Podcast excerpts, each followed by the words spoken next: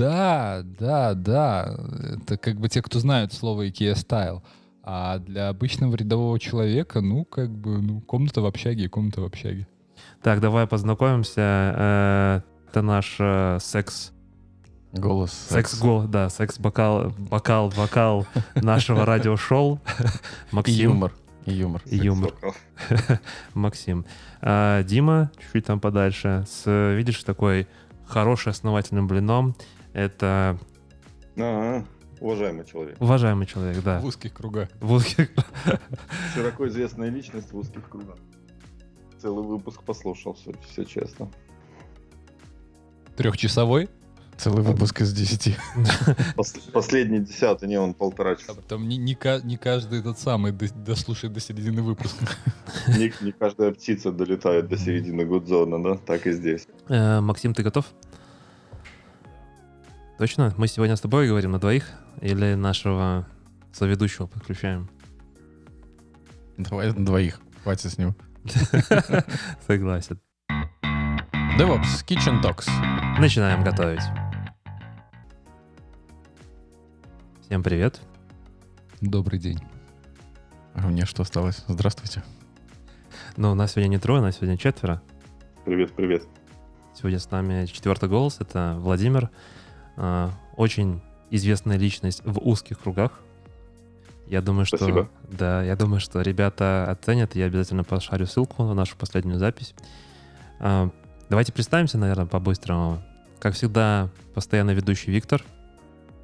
Постоянный ведущий Макс. Постоянный приглашенный Дмитрий. Ну и Вова. Последний приглашенный Владимир. Да. А, Может, Вова немного расскажет о себе? Чтобы дать какую-то вводную. Давай. Контекст? Да, да. Кто ты такой? Что ты пришел сюда? Что за пацан? Да. Давай, давай. Да. Зовут меня Владимир. Работаю я системным архитектором, поэтому слова DevOps мне не чужды. Так случилось, что около трех лет назад э, меня занесло по другую сторону океана. Вот. И, собственно, вот этим я хочу и могу сегодня поделиться. Всеми особенностями и той разницей, которую мы не знаем, находясь не и не хотим как бы, принимать а, серьезно, находясь все-таки там в Беларуси, в России, в, в одной из бывших стран СНГ. Мгм. Я думаю, стоит тогда сказать, что подключился он к нам удаленно из Да, Америки. да, всё-таки да, эти да, слова. А да. так вот вроде, вроде по смыслу идет, но не очевидно. Согласен. Ну, наверное, потому что мы тут уже сидим почти 15 минут. У нас такой был разогревчик. У нас трансконтинентальная связь. Да, сегодня мы впервые пробуем удаленное, скажем так, подключение. Надеюсь, что оно пройдет тоже, как обычно, все успешно. А, ну что, мы получили фидбэки на, на этой неделе. Положительное, немножко негативное. И, наверное, один из основных концернов был о том, что давайте, парни, типа, покороче. Ну что, сегодня в полтора часа попробуем вписаться? Я каждый раз это Попробуем. говорю, но, по-моему, но каждый раз мы Ну, Все. когда вот ты это говоришь, ты наоборот добавляешь лишних минут. Я понял, хорошо.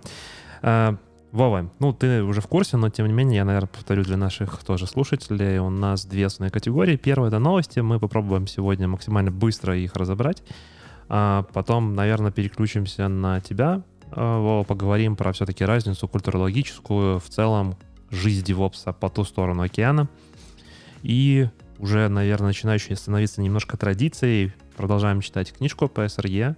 Сегодня у нас а, вторая глава. Production environment. Да, в Гугле как устроен. Я надеюсь, что у нас хватит времени, чтобы это затронуть. Ну, если что, перенесем на следующий раз. Хорошо. Погнали. Первая тема, я думаю, уходит очень классно к Диме. Первая новость. Новость, точнее, да. Да, новость про то, что сделали срез, так сказать, ситуации с геймингом во всем мире. А, На самом деле сама новость там очень короткая, к ней много вопросов. А, как-то Макс тут только сейчас мне показал ссылку на полный документ, где очень много страниц, я хочу почитать потом. 72, по-моему, там страниц. Да, там много интересного, потому что Давай Да. коротко. Коротко... Средний... Подожди, меня. Нет, сначала, меня- сначала У меня интро, да? другой вопрос. Давай. Вот давай про тебя, да? Ты уже старый перец. Перец, да? У тебя тут стоит PlayStation, не знаю какой, потому что не разбираюсь. Четвертый Pro, Четвертый PlayStation. На нем я вижу Nintendo, Nintendo. Switch еще Да, заряжается. да. Какого интереса у тебя вызывают игры? Почему ты в них играешь в таком старом возрасте? Вова, ты был все-таки прав, да, что я постарел. Видишь, парни тоже подтверждают, что я уже крайне стар. А, ну, я на самом деле не считаю себя таким старым. На самом деле, если посмотреть статью, средний возраст геймера 36 лет. В России, а так 34 в мире. Да, а я еще даже младше. Ты не в России. Так во всем мире 34, а я младше, между прочим. Ну, вы начинаете уже спорить в каких-то деталях. Если мы коснемся темы молодости, то я недавно читал какое-то там заключение института, что сейчас уже молодость определяют как до 35. Я читал до 41. Вот Молодой видишь, возраст. кто хочет, тот так и определяет. В общем, э, насчитали 2,5 миллиарда геймеров во всем мире. Это Там получается маловато. каждый, каждый чуть ли не третий. Ну, на самом деле, как мы, если дальше пойдем, там очень правильный вопрос в комментариях, кстати, зад- задают, а все-таки кто такой геймер? Так я вот себе в пометках тоже написал. Но я хочу- Марья Ивановна, которая на э, ОК запустила раз в месяц веселую ферму, она геймер или нет? Конечно. Ну вот, вот Безусловно. если так, то тогда мало 2,5 Она миллиарда. ради геймплея туда заходит. Интересно. Ну просто отлично, она заходит туда ради геймплея. Но су- суть же в том, что тогда 2,5 миллиарда, возможно, мало. Ну, ну, Каждый, у кого есть мобильный телефон, по сути, геймер. да. Ну, я не уверен, Если- что больше, чем 2,5 миллиарда есть мобильные телефоны. Если посмотреть на статистику, какую они приводят там в графиках и таблицах, то они брали людей из Китая и Индии. Причем количество геймеров в этих двух странах самое большое среди всех. А в абсолютных значениях или в процентных? Там в абсолютных. Ну так в абсолютных понятно. Ну, так понятно, да. Почти чисто работает. Давайте спросим у нашего гостя из океана, играет ли он в какие-то компьютерные, компьютерные или игры на консоли или на мобилке. Да, играю. У меня, но это только в качестве развлечения. То есть у меня на PC есть Counter-Strike, в который мы с друзьями периодически играем чисто для, так сказать, вспомнить молодость. Любимая если карта? мы говорим в длительных терминах, да. Вот. Какая любимая А, карта? Игра любимая? Ну, Нет, Не, Карта. не, карта, карта, карта. Карта в КС. карта, боже мой, монастыри, наверное. Ну, Какая-то необычная карта. Да, ну это режим этот War Games, поэтому вот оно. Вот самый быстрый, самый динамичный. Не нужно, когда тебя убили, ждать потом два часа, пока Мгм. все доиграют. Ты постоянно появляешься, респаунишься, да, А, то всё есть понятно. английским Там словом. типа и- и Quick вперед, mode. да. Типа как в Quake, да? Да, да, да, абсолютно. Такой чистый десматч. Ну, вот. Но здесь эта проблема очень большая гейминга, кстати. И очень-очень большие деньги в А это в чем проблема, поясни, пожалуйста. люди живут более, э, то есть в более низкоэтажных строениях, да, соответственно, они более раз- э, разбросаны, дальше разбросаны друг от друга э, в расстояниях, и в итоге нет такого понятия, как у нас, как двор, например. То есть, когда ты хочешь утром поиграть или там ребенка отправить, вы- вытолкал его за дверь, и все, и ребенок всегда найдет там себе пятерку-десятку людей, с кем играть.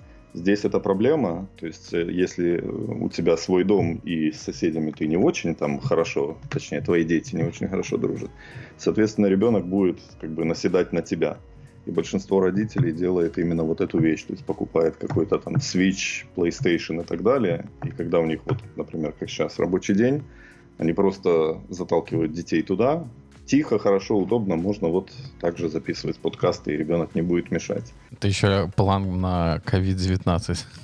Да, Ну, просто ты было же уехал- предусмотрено заранее. Ты же уехал всего три года назад. У нас сейчас выпихиваешь ребенка во двор, и он сталкивается с кучей запаркованных машин, и двора того и нет. Ну, смотря в каком районе живешь. Э, Ну, Новая Боровая, Не берем например. элитные районы. да. Давайте вернемся Ну, назад к Окей, компьютерным окей, играм. окей, Я, окей. я увлекся к- чтением комментариев к статье про гейминг. Там сразу сначала делают вброс про современных молодежь, про детей, которые мечтают работать и зарабатывать компьютерными играми, то есть играть в игры и зарабатывать на этом деньги. И там ну, такая оживленная довольно дискуссия на эту тему а, развилась, как объяснить ребенку, ну, по большому счету, принцип там 10 тысяч часов и ошибки выжившего, что, ну, не каждый способен пробиться, и ты должен, ну, как бы оценить реально, там, попробовать и реально оценить свои шансы. Там приводят прям пример, ну, то есть методологию, как порекомендовать ребенку. И вот, знаете, тут такой момент, но это не касается темы гейминга, но И DevOps. И DevOps, к сожалению, не касается, касается темы родителей. То есть ты по постановке вопроса сразу понимаешь, есть у человека дети или нет. Потому что когда тебе человек говорит, скажи ребенку, что он должен вот сделать вот так, мгм, скажи ребенку. Нет, ну там на самом деле неплохой вариант э, чуваки написали. Типа, выбери любимую игрушку, попади там в течение года в топ, там, ну вообще типа в топ лидеров, там, не знаю, топ-10 или сколько, или вообще там играй сам, э, зная лучших игроков мира по этой игре, не знаю, там Counter-Strike или... Ну там, по-моему, основные сейчас игры это Overwatch. Топ-10. Ну, основные игры, кстати, не такие новые. Там только три игры, которым, которым младше пяти лет. Все остальные, они достаточно уже в возрасте. На самом деле с э, киберспортом, если мы уже эту тему так вот перескочим, с ним вообще все очень неоднозначно. Там по большому счету Dota 2 и Counter-Strike Global Offensive. Причем Dota 2 это всего лишь одна карта, которая в Warcraft кто-то когда-то запилил, и Да. все, и полетело. И, и по большому счету это весь бизнес киберспорта. Там, ну, как бы остальные присутствуют в доле незначительной погрешности по финансам и по масштабу рынка и по объему аудитории. Ну, StarCraft там, понятно, еще есть. То есть даже если посмотреть вот приводимый в, Ну, Overwatch, В э, новостях- еще другие. в новостях, вот посмотри список топ-10. Э, Первое и последнее место по бюджету призового фонда отличается в 20 раз уже.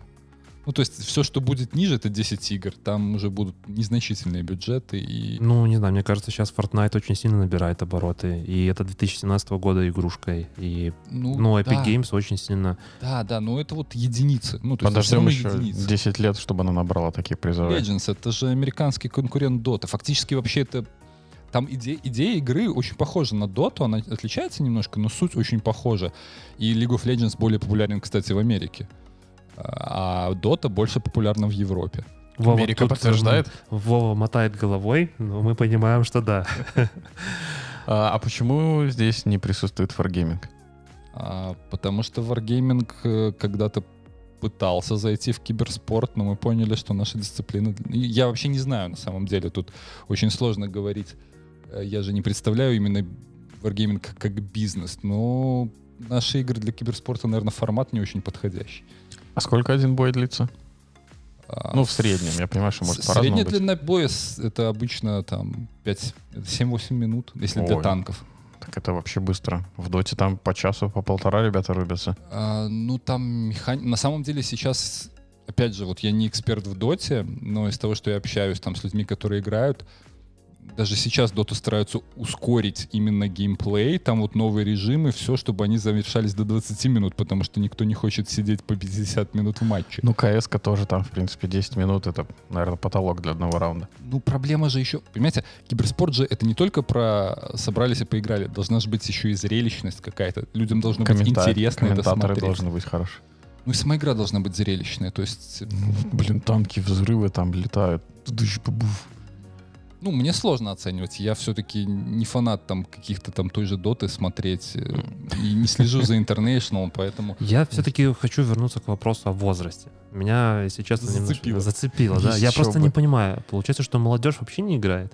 Или Эм, очень много игроков, которым, ну, это же сори, за 50. Среднее. Нет, смотрите, там, опять же, в комментариях очень хороший вопрос задали к качеству этого исследования. Для многих игр есть возрастной ценз, что, например, нельзя играть младше 18 лет. Ну, то есть вопрос, как делалась выборка. Многие люди говорят, что им 90, приходя в игру. То есть насколько подтверждено, что это точный возраст. Школьники обычно увеличивают свой возраст, чтобы играть в компьютерные игры. И я знаю только, по-моему, одну страну, где законодательно обязывать, ну, законодательно обязан проверять возраст. Это Корея, Южная Корея. В онлайн-играх ты обязан, там интегрируешься с корейским государственным сервисом, и он тебе подтверждает возраст человека. Южное или северное? Южная. Я хочу в тему игр и киберспорта рассказать одну историю. Э, история, как я уволил человека. Приехал как-то я в командировку, и там ну, был сотрудник, скажем так, с которым мы вместе работали над одним проектом. А, ну, так получилось, что он не сильно был замотивирован что-то делать, и я понимаю, что парень постоянно отлынивает, да. Там, история была примерно такая. Я работаю там, грубо говоря, с Роном, а, одновременно... С кем? Ну, просто я условно, да, я, я- он мне говорит, я работаю с человеком А, Мгм. я иду к человеку А, спрашиваю там, ну, как, как парень. Э, Он быстренько прибегает и говорит, а я все это время работал с человеком Б. И он как бы работает там и там, а по факту он ничего не делает. Мгм. И когда я вывел его условно на серьезный разговор, ну, там, типа, показывай результаты, давай что-то делать, ну, как-то не, ну, несерьезно, там, типа, две недели прошло, ничего нету. Ну, он мне так сказал, что тут я зарабатываю меньше, чем в доте. У него есть своя команда, и они участвуют там в призовых фондах, и вот э, у, него несколько чемпионшипов там этих, э, получается, в месяц, там, каждую неделю они играют. И, как он сказал, точно один раз они выигрывают, ну, там, средне по статистике, минимум один раз в месяц они выигрывают, а это больше, чем одна зарплата. Ну вот я хотел сказать, когда вы говорили про детей, да, и как э, замотивировать их или показать им, что получится, у них не получится, да, равняться на топ игроков. Я хотел провести аналогию с футболом, да. В футболе тоже большое количество людей занято, но не все получают такие большие зарплаты, как там Месси или Рональдо. Но при этом все находят свой как бы кусочек пирога и играют, получают деньги больше, чем любые люди на других работах. Может, и с киберспортом будет так же. Возможно, сейчас просто сам рынок уже, не, не столько внимания к нему, но со временем. Все на самом деле так и происходит. Опять же, там же в комментариях это обсуждают. Очень рекомендую почитать, что... Комменты интереснее, чем статья. Комментарии, а не статью. Да, там, там реально, я вот завис, читая комментарии. Это как раз-таки обсуждали, что у тебя есть варианты потом уходить в... Как, как же... Как ты называл? Ведущие, комментаторы, Мгм. видеоблогеры, стримеры. То есть вокруг тоже очень много появляется новых профессий, которыми люди а, стараются заработать денег. Тут тоже есть, правда, ошибка такая. Все считают, что быть крутым стримером — это легко. Купил себе микрофон, играешь в игру, и все красиво.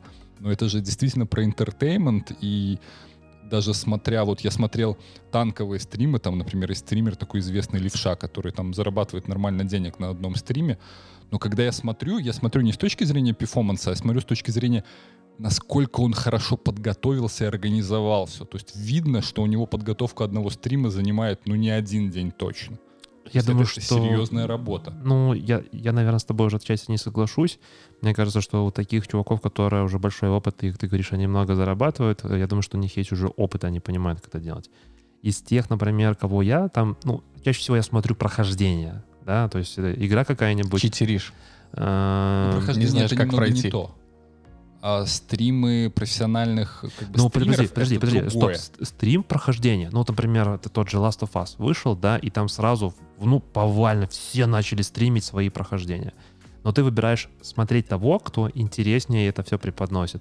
Голос сексуальный, как у нашего Максима, шуточки, как там Максим и Вова сегодня будут отжигать, да, и всякое такое. А, Ну, мне кажется, это тоже отчасти актерское актерское, ну, скажем так, Ну, искусство, ну и, понятно, конечно, хлеба уметь и зрелищ, как всегда. да, да. Ну, э, про что ты говоришь? Про стрим э, боя я не очень понимаю, какая там подготовка. Можешь вот это мне объяснить? К чему он Ну готовился? вот даже шуточки их надо подготавливать. Они от- А, из не, ну- воздуха не появляются. Мы переходим к следующей теме стендап. Давайте просто я немножко... э, Мы перескочили на детей и возраст. Там просто в новости был же вопрос ключевой, от чего разговор этот пошел. Среди опрошенных 30% людей изъявило желание поменять свою профессию. На, ну, то есть вы, выявляют, как-то изъявляют желание поменять свою профессию на игровую индустрию, что зарабатывать компьютерными играми из типа двух с половиной а миллиардов. Ну, на самом деле, я потом внимательнее почитал вопрос в оригинале, как он звучал. Я А, думаю, что эти 30% это как раз школьники, которые скрывали свой возраст. Возможно, но там на самом деле вопрос звучал несколько... Вот в русскоязычной новости это не показано, в англоязычной версии, если перевести вопрос, он звучал как «Если бы у вас была возможность зарабатывать геймингом аналогично тому, что вы зарабатываете сейчас, хотели бы вы покинуть текущую работу и перейти на гейминг?» И Я думаю, тут 30% любой бы ответило. «Да». Ну, не любое, ты же, например, вообще не играешь. А тебе это, соответственно, неинтересно. Я играю там, ну вот, Может, если пишут... бы мне за это платили, может, мне бы это было бы интересно. э, Ну, нет, ты знаешь, мне кажется, это очень важно, такое разделение. Там, Тут есть проблема, когда хобби начинает Да. приносить деньги, становится бизнесом, а оно перестает приносить удовольствие. Вот, да. Поэтому, э, ну, не, не поэтому, да, но в целом я играю чисто там, условно, немножко расслабиться. И интерактив с точки зрения, например, когда смотришь кино, да, вот то, что мы там уже эту тему обсуждали несколько раз, визуалы, да, там тебя постоянно. В игре у тебя хотя бы мозг напрягается, что ты должен делать. Я не знаю, кнопочки правильно нажать, да, отодвинуть какая-то рефлексия и прочее. И, и мое Смотря личное... в какой игре. Ну, Ладно, я это- играю... Это наброс. Да, да, согласен, я не буду спорить. Э, И, например, как-то я тоже читал давновато статью, там в целом про детей, стоит ли детям давать играть в игры. И мне там очень, очень-очень понравилась одна идея о том, что да, стоит, но важно выбирать правильно уровень сложности. Чтобы это не было игрушка, где ты просто там, ну, грубо говоря, просто жмешь постоянно крестик, и, и ты проходишь всю игру. Нет, это уровень сложности должен быть там, типа, близкий к хардкору. К Хэллу. Да, да. Дар- то есть, Dark чтобы- Souls сразу ему поставьте. ну, типа того, чтобы было сложно, чтобы человек учился преодолевать, ну, условно, в детстве уже учился преодолевать препятствия, чтобы не было все просто, когда ты нажимаешь там на... Чтобы он нашел э, настройку Options и поменял себе уровень сложности. Э, ну, нет, тут, наверное, больше посыл... Тоже интеллект нужен. Нет, там основной, конечно, посыл был в том, что, да, давайте играть, э, ну, как бы детям в игры, но смотрите, чтобы был правильный уровень сложности.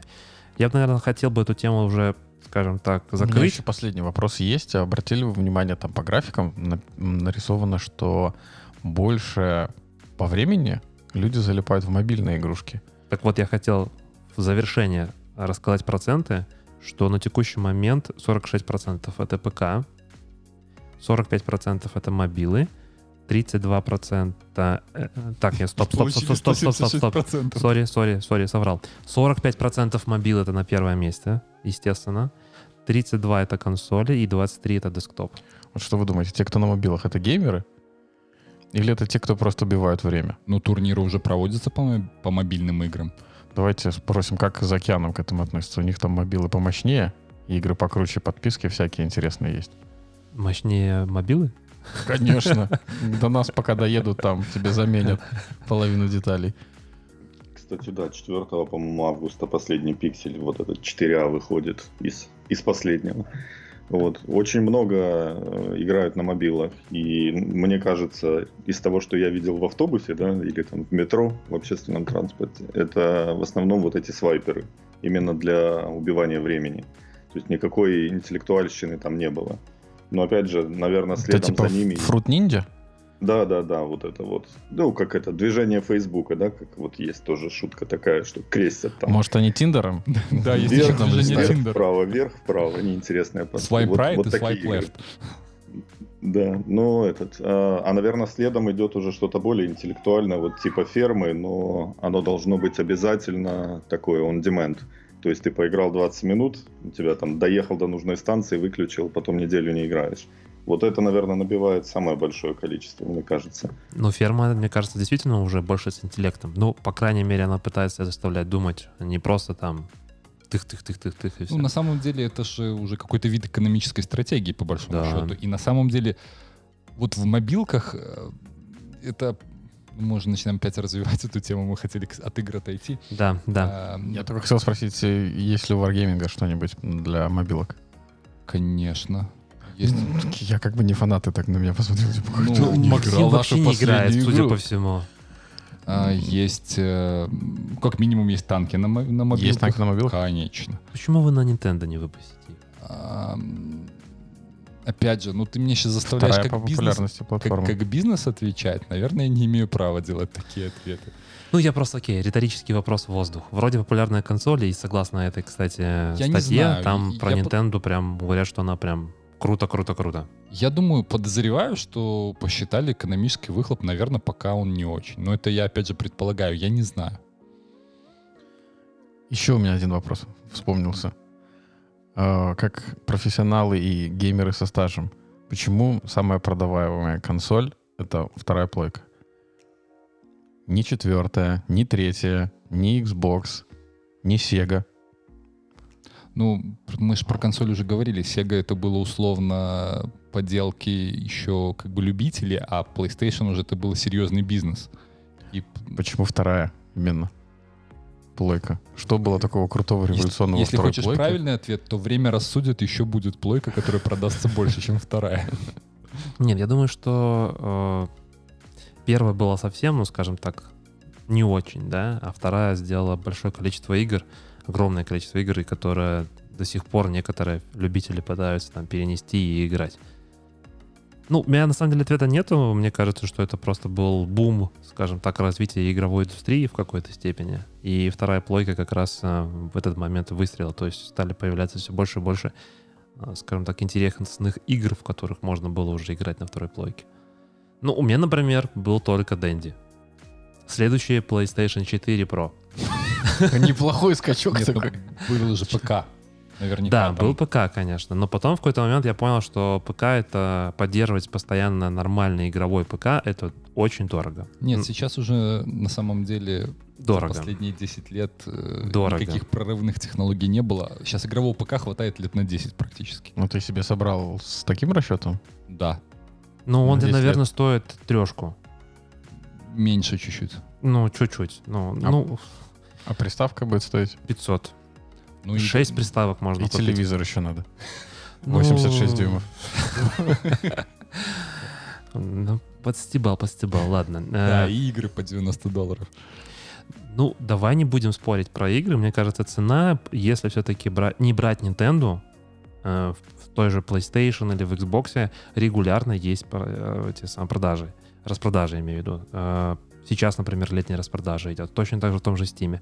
Мне кажется, есть, конечно, если ты покупаешь на старте, то да, игры на PlayStation будут стоить дороже или там на приставках в целом. Но э, я думаю, что вот эта корреляция в какой-то момент, она, ну, разница, она будет уменьшаться. И если брать в среднем, да, там через год, например, игру брать, в, что в Steam, что PlayStation, будут... прис- прис- Давайте, Макс, ты вот графики там смотрел. А график доходности ты помнишь? Э, по, э, по видам, чем? ви- ну, по видам по разбиению ПК, приставки, мобилки. Нет, не помню такой график. По-моему, ПК на первом месте до сих пор по доходам.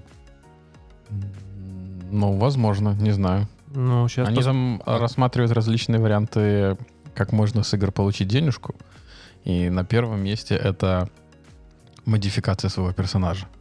То есть ты хочешь, чтобы у тебя была не красная жилетка, как у всех. Ну, это дота. А зелёная? стала. Ну, то есть дот- дота фактически Ну, вот э, это 30 тренд задала. 34%, по-моему, вот эти скины набирают среди всех видов получения денег с пользователя. Естественно. Вообще, если так уже грубо, то почти вся, ну, там, наверное, большая часть заработки, заработка компьютерных игр и развлечений — это ЧСВ. Ну, так это даже не смешно, так и есть. Кто когда-нибудь покупал что-нибудь в компьютерной игре? Я не раз. Я тоже покупал. Ну, э, Подожди, не- не давай у Димы уточним. В танках? И в танках тоже. Так, подожди, у них же в Wargaming... Я, Обязательно, я- да. Не, не, подожди, я, я, я всегда помню эти позиции. Приходите к нам работать, 500 голды каждый месяц. Каждый день. А, о, тем более каждый день. Но я на самом деле, чтобы как бы чувствовать свою игру, у меня есть два аккаунта. Один, на который капает 500 голды каждый день, я на нем никогда не играю. Есть обычный аккаунт, на котором я играю в танки, и я за него и доначу иногда. Так ты можешь продавать голду. Нельзя, это запрещено правило. Это что? Ну, Ладно, вот, давайте, э, наверное, на этом заканчивать. Поехали дальше. А Мне еще кажется... один вопрос. Все, Максим. Я могу оди- один Все, все, один- все. Я один- как фасилитатор сегодня с жесткой палочкой. Вот она моя мой пенсил. Им я бью дальше, и мы идем на следующую, на следующую тему. Google. У нас сегодня дважды будет Google звучать, да? А, Google проводит оптический кабель по Атлантике из, ну, соответственно, из Америки и ведет кабель в Испанию и в Британию. Длина этого кабеля составит 6,25 и 6,3 километра. Обещают закончить э, в 2022 году. Как думаете, связано ли это с э, запуском Старлинка? И я слышал, еще Amazon куда-то хочет вложиться в какого-то конкурента Старлинка тоже, чтобы предоставлять спутниковый интернет. А, Мне кажется, это вообще никак не связано. Вот э, когда меня спрашивают, в чем отличие, например, того же GCP с остальными клауд-провайдерами, я говорю, у GCP, наверное, самая главная фича — это Global Network. Реально там вот э, У сеть... них больше дата-центров, чем у остальных? а, нет, у них круче сеть. Что значит, короче, сеть? А, ну, Быстрее, шире канал. а, что такое Google? Некоторые говорят, что Google — это и есть весь интернет. что у них изначально построение передачи данных уже производится на тех же кабель, ну, скажем так, вот они построили свою экосистему Google.com, там, YouTube, э, Gmail, и, как они говорят, там, Meet, ну, вот эти их митинги, они в GCP используют ту же сеть для передачи данных. И у них, по сути, если посмотреть, у них глобальная сеть по всему миру сразу. Так это, наоборот, не должно ухудшать качество передаваемого сигнала, увеличивать latency, если они используют одну и ту же, одни и те же каналы для разных сервисов. А, Нет, Смотри, при- дело в механике, но это по большому счету лучше обсуждать в нашем основном блюде, потому что там эта тема затрагивалась. Да. Но я могу сейчас в двух словах сказать, хотя бы в технически, в чем есть разница сетей всего интернета и Гугла. Ну, Ты можешь сказать, а потом я бы хотел послушать мнение архитектора, единственного из нас.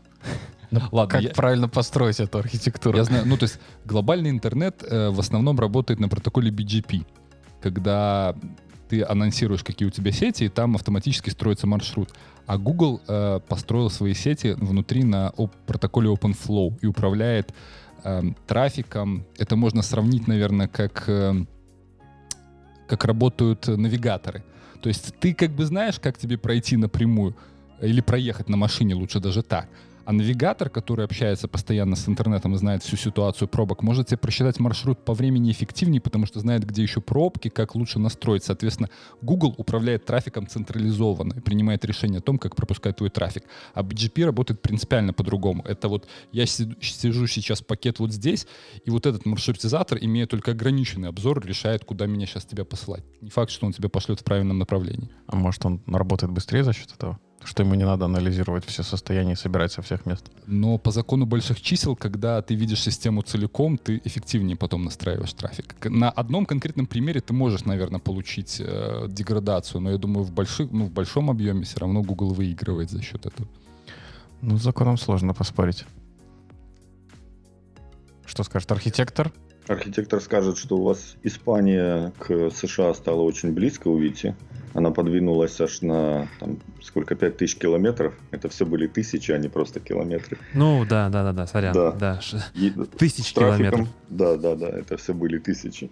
С трафиком, да, то есть Google этот, у Google один из самых больших бэкбонов, то есть это вот эта основная сеть, скажем так, да, по которой все идет. И они вот делают, на мой взгляд, очень правильную тут политику и ход. То есть трафика будет становиться все больше, каналов будет все больше не хватать, как бы много их не прокладывали. Вот. И там, имея свой собственный канал, вы можете делать вот то, что как бы и пытались объяснить, какую-то приоритизацию. И опять же, это все можно продавать для тех же э, веб-конференций.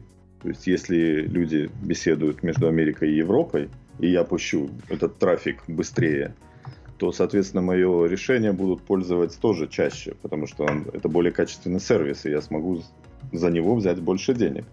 Вот такая не- нехорошая, то есть, ну, это пример э, чистой монетизации. Нехорошая аналогия, как бы не совсем корректная, но тем не менее. Это то же самое, что вот там, возьмем Беларусь, вот эти наши, условно, виртуальные провайдеры интернета, которые все равно пользуют как бы бон Белтелеком. И, соответственно, вот Google здесь выступает таким Белтелекомом. То есть в любой момент времени я могу подкрутить скорость, что угодно, и как бы мне за это ничего не будет. То есть это очень правильный ход и очень четкая позиция для монетизации вот этого всего. А в пику, э, в пику Маску и Старлинку, опять же, все пытаются решить вопрос быстрого доступа к бирже, к американской бирже из Европы. На этом и пытается играть Маск. Есть даже интересный, этот, интересный ролик, по-моему, канал зовется ой, Half It's Interesting. А, И то, что за счет, это, за счет а, передачи в космосе они будут экономить на доступе к бирже там что-то порядка 8 или там 10 миллисекунд. И это уже там очень-очень большой прорыв. Google, протягивая вот эти провода, может делать, э, удешевляет тем самым вот этот э, более-менее быстрый доступ к бирже. Ну, я думаю, что это тоже в том числе в пику маску для того, чтобы так сказать, э, сделать, сделать это доступнее и дешевле и там, лишить его немножко денежек. Бедный Слишком Маск. длинно, да? Не-не-не, нормально, бедный, бедный Маск. Придется фабрику После по того- производству трусов запускать. После того, как он вошел там на какое место самых богатых людей в мире недавно, ты говоришь, бедный Маск. Ну, Как он одним твитом может оттуда вылететь? уже был такой Так он пример. регулярно это делает еще. Да. Ну, таким твитом типа пришли мне тысячу, я тебе пришлю две. Мне понравилось, что Google называет свой вот этот канал Грейс Хоппер. Это достаточно знаменитый человек. Прикольно то, что она является разработчиком языка Кабол. Год рождения, скажи для начала. 1921, по-моему. Где-то там, да. Кабол это 60-е. А, Она родилась в 1906 году, О, даже шестом. а умерла в 1992. А, Она впервые, ну, скажем так, именно в том понимании, которое мы понимаем уже сейчас, баг, ну, скажем так, представила это определение, именно а, компьютерный баг. И Но это была... так написано в статье. В Википедии про это не сказано. В Википедии сказано, что она в, в термин дебагинг поп- популяризировала. Не баг, а дебаг, наоборот. Ну, окей. И в той же статье написано, что она является автором первого компилятора. В общем, не зря в ее честь. Ули- Назов- улицу не назвали, но назвали канал трансатлантический. Кто-нибудь понял, что там говорят, что будет прокладывать 32 пары, ну, точнее, ш- 16 пар, и говорят, что это какая-то новая оптика.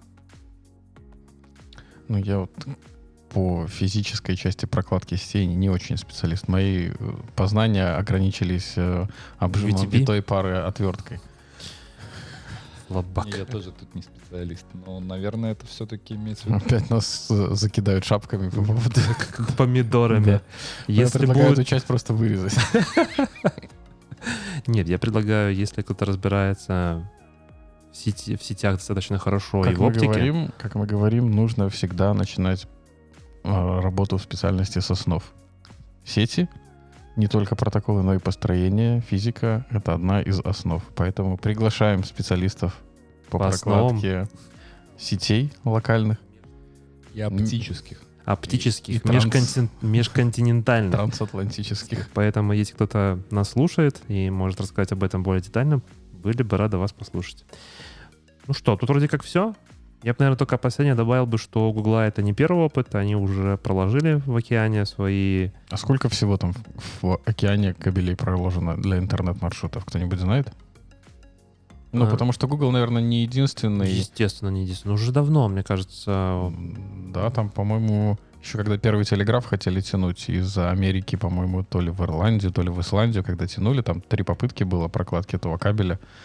Чувака все не хотели кредитовать под это дело, и это, по-моему, там 1800 какие-то года были. Не, ну то, что это не единственный кабель, я в этом 100% уверен. И здесь я думаю, что... А сколько там еще кабелей, которые не дотянули? Или... Вот, вот, По вот. состоянию на 2014 год было 285. Не кисло. Это, Это не, это назад. независимых. Да, Да, это, это наверное, все-таки количество. жилы. Это, потому что я знаю про два, и они оба терминируются в Нью-Джерси. Нет, так это 14 год, ребята, с тех пор 6 лет прошло, это я вот Google открыл. Нет, я думаю все-таки, что это просто жилы 285. Я... Нет, именно написано коммуникационных проводов. Так, ну, провод это есть. э, Ну, вот смотри, здесь кладут три- 16 пар оптики. Я так понимаю, что к этому добавится вот еще шес- ты 16 штук. Или ты думаешь, что Не это... думаю, я думаю, их столько реально, э, столько отдельных, потому что, ну, не 5 их там протянуто. Если вот даже открыть тут карты, здесь полосочек очень много соединяющих наши э, континенты. Ну, ладно. Хорошо, поехали дальше. Следующая тема от Максима. Сборник кодерских аббревиатур. Какие вы используете в повседневной жизни? Я использую FUI. Самый, наверное, распространенный, который знают все. Или JFUI. Just for UI. Ну, типа так, смягчить. Не то, что ты недостойный так и быть, сброшу тебя, а так, ну, just for UI, чтобы ты был в курсе. Так, может, расшифруй, что это такое? Ну, мало Ну, ли Just for на- UI. Красавчик, да, 5 баллов. Just for your information. э, Для вашего сведения. А Еще у меня есть... э, На флешке раньше была папка в бытность моего системного администратора. Она называлась RTFM. И я туда только складывал, но никогда не читал. Э, Для тех, кто не понимает, это э, расшифровывается как read the fucking manual. То есть читайте инструкцию. Это, у каждого есть в браузере склад, э, как-то клад- кладбище закладок на почитать когда-нибудь потом. да, да. У И меня, никогда не дочитывается. У меня называется read someday. Папочка, куда это складываю? На диске у меня раньше всегда называлась папочка темп просто. Оригинальное название. Ну, я предлагаю пройтись, наверное, по каждому и рассказать, пользуетесь ли вы этим, знали ли вы до того, как читали эту статью или нет. первые, Я которые... много не знал. Я, да, тут есть какие-то очень специфические. Вот заодно спросим нашего товарища, уже, можно сказать, почти коренного американца, знал ли он до Я этого. думаю, что в архитектуре, когда ты там планируешь всякие штуки, описываешь их, то там очень много всяких аббревиатур должно быть, чтобы делать это быстрее. Да, конечно, их надо угадывать, как правило, да, потому что все в голове не, не удержишь. Но вот то, что я в статье вижу, некоторые я вообще даже и не знал, потому что... О, видишь, ну все-таки для всех что-то новое. Образовательный подкаст у нас. Однозначно. Да, Жаль, что А, ну. не всегда под DevOps. Юмор. самое главное не, не использовать FAQ, да, то есть, потому что некоторые пр- произносят это немножко неправильно. Fuck you, говорят. Особенно- Да, да, то есть это значит немножко другое. Вот. И ну, большинство вот это SAP, да, очень много, особенно в письмах. И всегда регистр имеет значение. да. ASAP. Поэтому если, Да, у нас да, е- если пишете, пишите в низком, потому что можно это можно показаться не, не, не Невежливый. совсем да, Ну, политкорректным. мне кажется, это показывает, насколько SIP SIP. Ну, вообще, для себя я уже давно понял, что, по сути, выражение ASAP развязывает мне руки, я могу сделать, когда хочу. Потому что если вдуматься в реальный смысл as soon as possible, когда мне что-то прилетает, это значит, что когда мне будет удобно, тогда я и сделаю. М, Я, Я, понимаю, понимаю. что тот, кто менеджер прислал это выражение, он другую коннотацию туда вкладывает. Но Слово SAP тебе вкладывается смысл, потому что ты все твои приоритеты до этого момента, они были как бы, ну, все, ты про них забыл. Вот эта задача, которую тебе прислали SAP, все, ты бросаешь все, это high priority, ты это делаешь. я так не делаю. Ну, во-первых, если тебе человек пишет ASAP, это значит, у него проблемы с планированием. Это уже ну, понятно. То есть он уже что-то где-то не спланировал. То есть правильнее все-таки ставить дедлайн, а не ASAP. Какой э, придирчивый, а? А когда Ну, ASAP, это... это- значит, я могу трактовать как хочу. И значит, когда мне будет удобно, когда у меня будет время, и я вообще захочу это сделать, я тогда это и сделаю.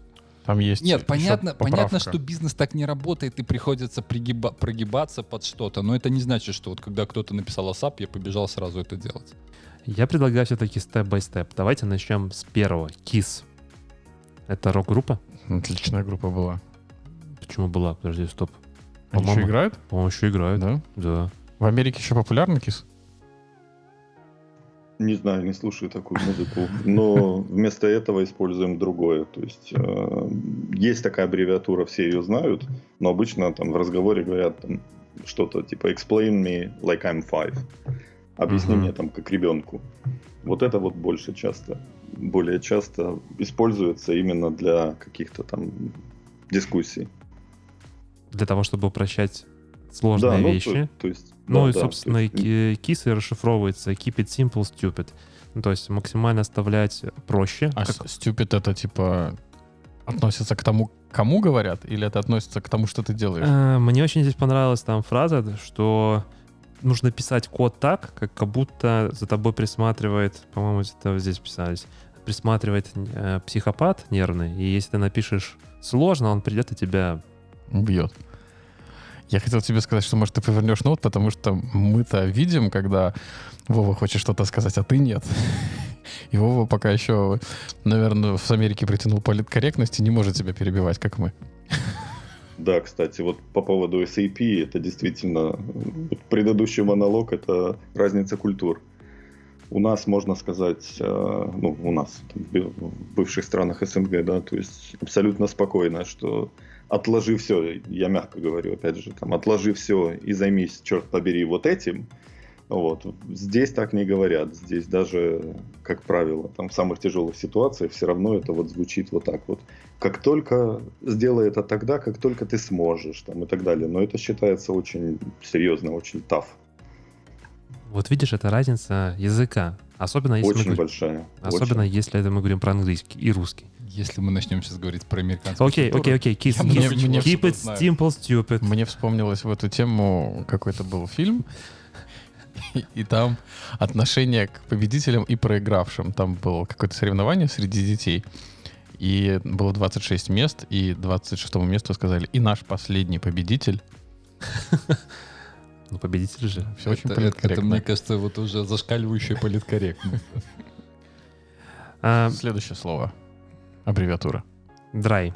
Мне кажется, в моем лексиконе достаточно часто э, don't repeat yourself. Всегда, когда я там рассказываю там, про DevOps или про описание скриптинга, еще что-то, всегда топлю вот за этот принцип. И э, мне кажется, что в наше время мы... Ты понимаешь, что топя за этот принцип постоянно, ты сам, сам его нарушаешь. Ну, потому Ну, что ты постоянно говоришь об одном и том же. Ну, в нашем мире, к сожалению, пока ты семь раз не скажешь, То один раз не отрежешь. то один раз не отрежешь, да. Поэтому don't repeat yourself, э, ну, мне кажется, это такая обязательный паттерн практически для всего, э, что вы делаете, пишете в том же ямле, э, анкоры, А как- якоря, Вот. например, Я да, хотел спросить, как в Ямле не повторять себя. вот. Якоря есть замечательные штуки. Если вы не знаете, вот э, якоря вам могут помочь. Ну или, например, если вы не смотрели наш последний э, стрим DevOps Минска, когда мы рассказывали про Terragrant, в Terragranте и Terraform используется как раз этот принцип. Точнее, весь Terragrant изначально строился первым принципом, это dry, don't repeat yourself, чтобы не копипастить один и тот же код для Terraform. Небольшая реклама DevOps Минска. Надо будет позвать наших специалистов по Ямлу, они э, могут рассказать, куда якоря приводят. Это в... В Атлантический в- океан? В, в- в Battleships? или? Не-не-не, в девопсе. Окей. Следующая аббревиатура WET. Вот этого я не знал. Не знал аббревиатуры? Не знал аббревиатуру. Я, честно говоря, не We enjoy typing расшифровывается. Такое ощущение, что это, знаешь, э, противо... ну, противопоставление. Предыдущему Да, драйву. да, да. Но, Оно, по-моему, так и было и сделано, придумано. но тут имеется в виду немножко, ну, если расширить, да, то приводят пример, что, например, о, например, например, приводят в качестве примера, тебе нужно на страничке добавить новое поле, коммент, да, и ты вот это само слово коммент ты будешь указывать как в разметке HTML. Ты будешь указывать это слово коммент в базе, потому что тебе нужно там сходить в базу, например, выгрузить оттуда. И само слово будет повторяться в разных местах. И для того, чтобы это избежать, придумают какие-то другие алго- алгоритмы типа драя. Паттерны. Паттерны типа драя, да. Но все равно любят пе- печатать. Ну, это самый быстрый способ. Но мне кажется, это подход э, индийских разработчиков. Ну, не обязательно. Есть еще такая фраза, я уже вроде говорил, before you want to make it reusable, make it usable. И чтобы сделать usable, быстрее всего это просто в лоб решить задачу. Да? То есть, Копипаст. копипаст, Копипаст. да. А когда ты уже такой, следующий приходит такой, о, у тебя здесь копипаст, первое, что я сделаю, я это вынесу все в функции или в конфиг. Ну, Функция, хотя будет э, один из следующих. Ну, давай, давай, А, давай. я? Да, да, ты. Ягни, Ягни. ягни. Хотелось бы еще услышать, как говорят и произносят эти аббревиатуры в Америке. Или, Вовка, ты не использовал такую аббревиатуру? Абсолютно. Драй — это более книжное слово. Я даже в переписке его нигде не встречал. То есть, ну, опять же, может, это... Мы вернемся к политкорректности, да, не политкорректно, так макать. Вот. Про- вет э, тоже ни разу. Вот. И вот эту ягни, не знаю, может, мой ящик не настолько это, вентилируется новыми письмами, чтобы я все-таки замечал такое. Ну вот ягни интересный, кстати, под- подход, да, то есть это когда ты оставляешь задел на будущее, да. Вот, например, пишешь ты какую-то функцию, и сейчас эта функция себя возвращает одну переменную.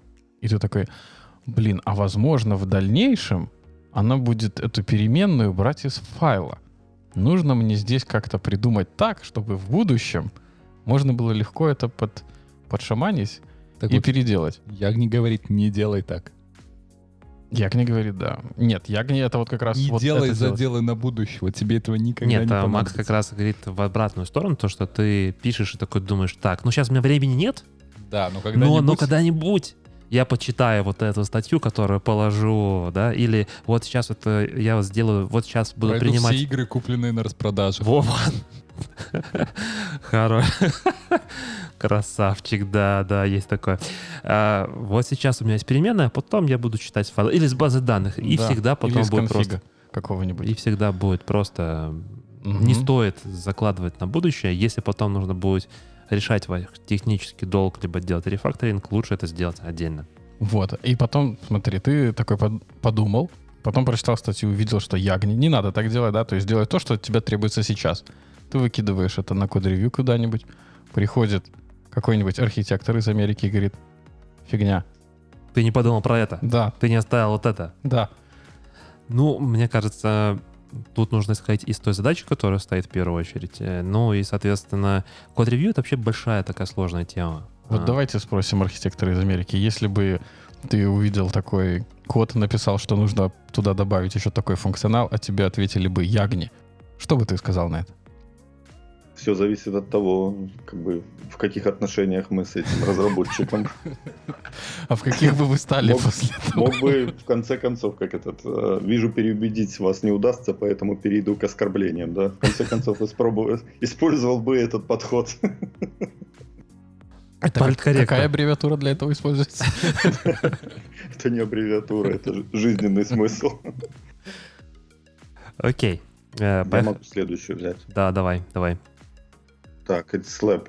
Single Level of, of Abstraction Principle. То есть держим все как можно проще и делаем это, опять же, там вот здесь пример с функциями, ну, условно, не, не более как не, не более одного логического действия, да, в, в какой-то абстракции, будь то функция, будь то там э, модуль, что-то. Тем самым, наверное, опять же, мы сейчас придем к, э, к принципу все-таки сервис-oriented architecture, да, то есть если мы идем вверх и получим вот это вот наши кучу контейнеров и, и mesh и так далее. Сервис. Mesh. Сервис, да. Ну, так сервис, потом кучу контейнеров, потом туда какой-нибудь elk, а потом все это в, в troubleshoot бесконечный и получим неподдерживаемое решение. Ну, Ну, тут они говорят, да, про функцию и про уровень абстракции, что этих уровней абстракции не должно быть очень много, должен быть тоже только один. Как и функция выполняет только одну вещь, так и абстракция должна быть, условно, там, одна, а не множество. А вот как, как вы относитесь к этому? Допустим, ты открываешь код, и у тебя там 10 однострочных функций. Вот Ну, мне, ну, мне смотря, обычно смотря для не чего. нравится. Ну, сложно сказать. Мне кажется, а, depends. Да, правильный ответ. Ну, в зависимости от того, что это, чего это и как это. Если это скрипт, в котором, как ты говоришь, вот эти 10 а, однострочных функций, ну, В скрипте обычно ты функции делаешь, когда у тебя уже вторая версия. это, когда- если ты джуниор Это когда опытный девелопер. пришел и такой, фигня, я сейчас переделаю здесь. Нет, ну если ты делаешь, идешь по принципу make it usable сначала, то ты просто фигачишь вот как думаешь, Да. а потом пытаешься туда функции добавить, когда ты понимаешь, что вот этот кусок уже пятый раз. Don't repeat yourself. Ну, собственно, вот ты написал одну функцию, да, у тебя там функция на 20 строчек, да? Мгм. Ее можно разбить еще на подфункции какие-нибудь. Ну, ты знаешь, что ты эти подфункции никогда не будешь переиспользовать. Как вот со- соблюсти этот slap подход, когда у тебя функция делает только одну там микроскопическое действие. Тут скорее я сейчас перефразирую твой вопрос на более философскую тему. Вот у тебя есть задача, например, там, не знаю, удалить файл ну, какое-то действие сделать в IT-мире, там, запустить контейнер, неважно. И потом есть задача запустить миллион контейнеров. Первое ты сделаешь руками, второе ты явно будешь автоматизировать, потому что миллион руками, ну, не запустишь. Зависит Где- от денег. Нет, ну, подожди. если можно нанять миллион индусов. Ну, нет, я про миллион. вопрос сейчас про другое. Где вот между единицей и миллионом та граница, когда ты примешь решение автоматизировать? А, есть чис- число? 42. Нет, 7. Да, Больше я что-то семи. слышал в теории игры, по-моему, такое, да? Человек Кошелек Мюллера? Да, кошелек Миллера. Сколько человек в голове может держать действия одновременно? Не больше 7. Ну, там 7 плюс-минус 2. Такой закон. В среднем, давай дополним. Да, в да, среднем. да, в Некоторые среднем. могут больше, но в среднем 7. Понятно. Плюс-минус 2. Это еще на докладе, э, рассказе чела из АВС, как они строили там надежный сторидж, у них тоже было 7 нот. А, Нет, это вообще вот про кошелек Миллера крайне рекомендую всем, кто слушаешь на- наш подкаст, посмотреть, э, по-моему, Григория Петрова доклад о том, как да. называются, как, наз- как правильно называть переменные. И он там первых 10 минут рассказывает вот про кошелек Миллера, и в целом вот это очень классный подход, и он, мне кажется, очень здорово и сюда подходит, в том числе там про одну функцию. И если у тебя, ну, смотри, если у тебя функция на 20 строк, ну, мне кажется, еще норм. Если у тебя функция на экран, да, вроде еще норм. Но если у тебя функция там на десяток экранов, наверное, есть смысл разбивать. А я еще когда читал, думал, что если ты в названии функции можешь описать, что она делает, и это логически понятно, то, наверное, она еще норм. А если вот как бы за условное название функции, ну где там обычно не больше двух-трех слов, там четырех, ты используешь, ты не можешь описать смысл функции, то, наверное, надо дробить. Ну это вот исключительно мысль такая возникла. В общем, если для названия функции тебе не нужно покупать широкоформатный монитор, чтобы туда влазило название функции, то Вот поэтому ты себе купил широкоформатный. нет, у меня это стандартное. Окей, поехали дальше. Фу-бар. Кто расскажет? Я вот всегда гадал, что это за хрень такая. Почему она везде используется. Музыкальный плеер. Да, музыкальный плеер на Linux такой был. Или есть, наверное, даже сейчас очень популярный. А оказывается, это все с сишки пришло. Из лени человеческой. Все было в Симпсонах. Все было в си. Сокращение. Как первое слово читается? Тут много звездочек. Ну, я думаю, лучше спросить э, тех, кто это Ты- слово произносит постоянно. Да, здесь это называется, особенно вот если ваши, там, вас угораздит, что ваши дети в школе такое скажут, здесь это полит, политкорректно, опять же, я сегодня буду топить, как Витя говорит, за политкорректность, это называется F-word. То есть первая буква и слово. То есть они вот так это шифруют для того, чтобы сами учителя, когда будут вас там немножко наказывать за то, что ваши дети делают, чтобы они его не произносили. Они говорят F-word. Все. Легко и понятно. Оно одно такое. То есть они не произносят есть- само, само слово, но дают да, понять, но они что- говорят F-word, то есть вот первая буква того слова, которое означает там сильно, да, в данном контексте. Очень сильно. Мне так и не сказали, как оно произносится. Я вообще просил произношения, нет? Фубар? Ну, Или чего произношение? Расшифруйте, пожалуйста, мне фу-бар. Как оно расшифровывает? Про фу и бар — это переменные, которые использовались в C. Окей, мне все понятно. Как расшифровывается фу-бар с точки зрения аббревиатуры? Ну, вот это самое то слово популярное, которое в американских фильмах все переводят. По-разному, но оно одно все время. Fuck, fuck, fuck, fuck, fuck, fuck, fuck. ну, тут два слова, то есть в данном случае надо брать вот их вместе. Fuck up. Да. Ну, типа, есть у нас не получилось. Мгм. испорчено так, что выходит за все границы, да, там, как бы это литературно я пытаюсь все-таки. Окей, хорошо.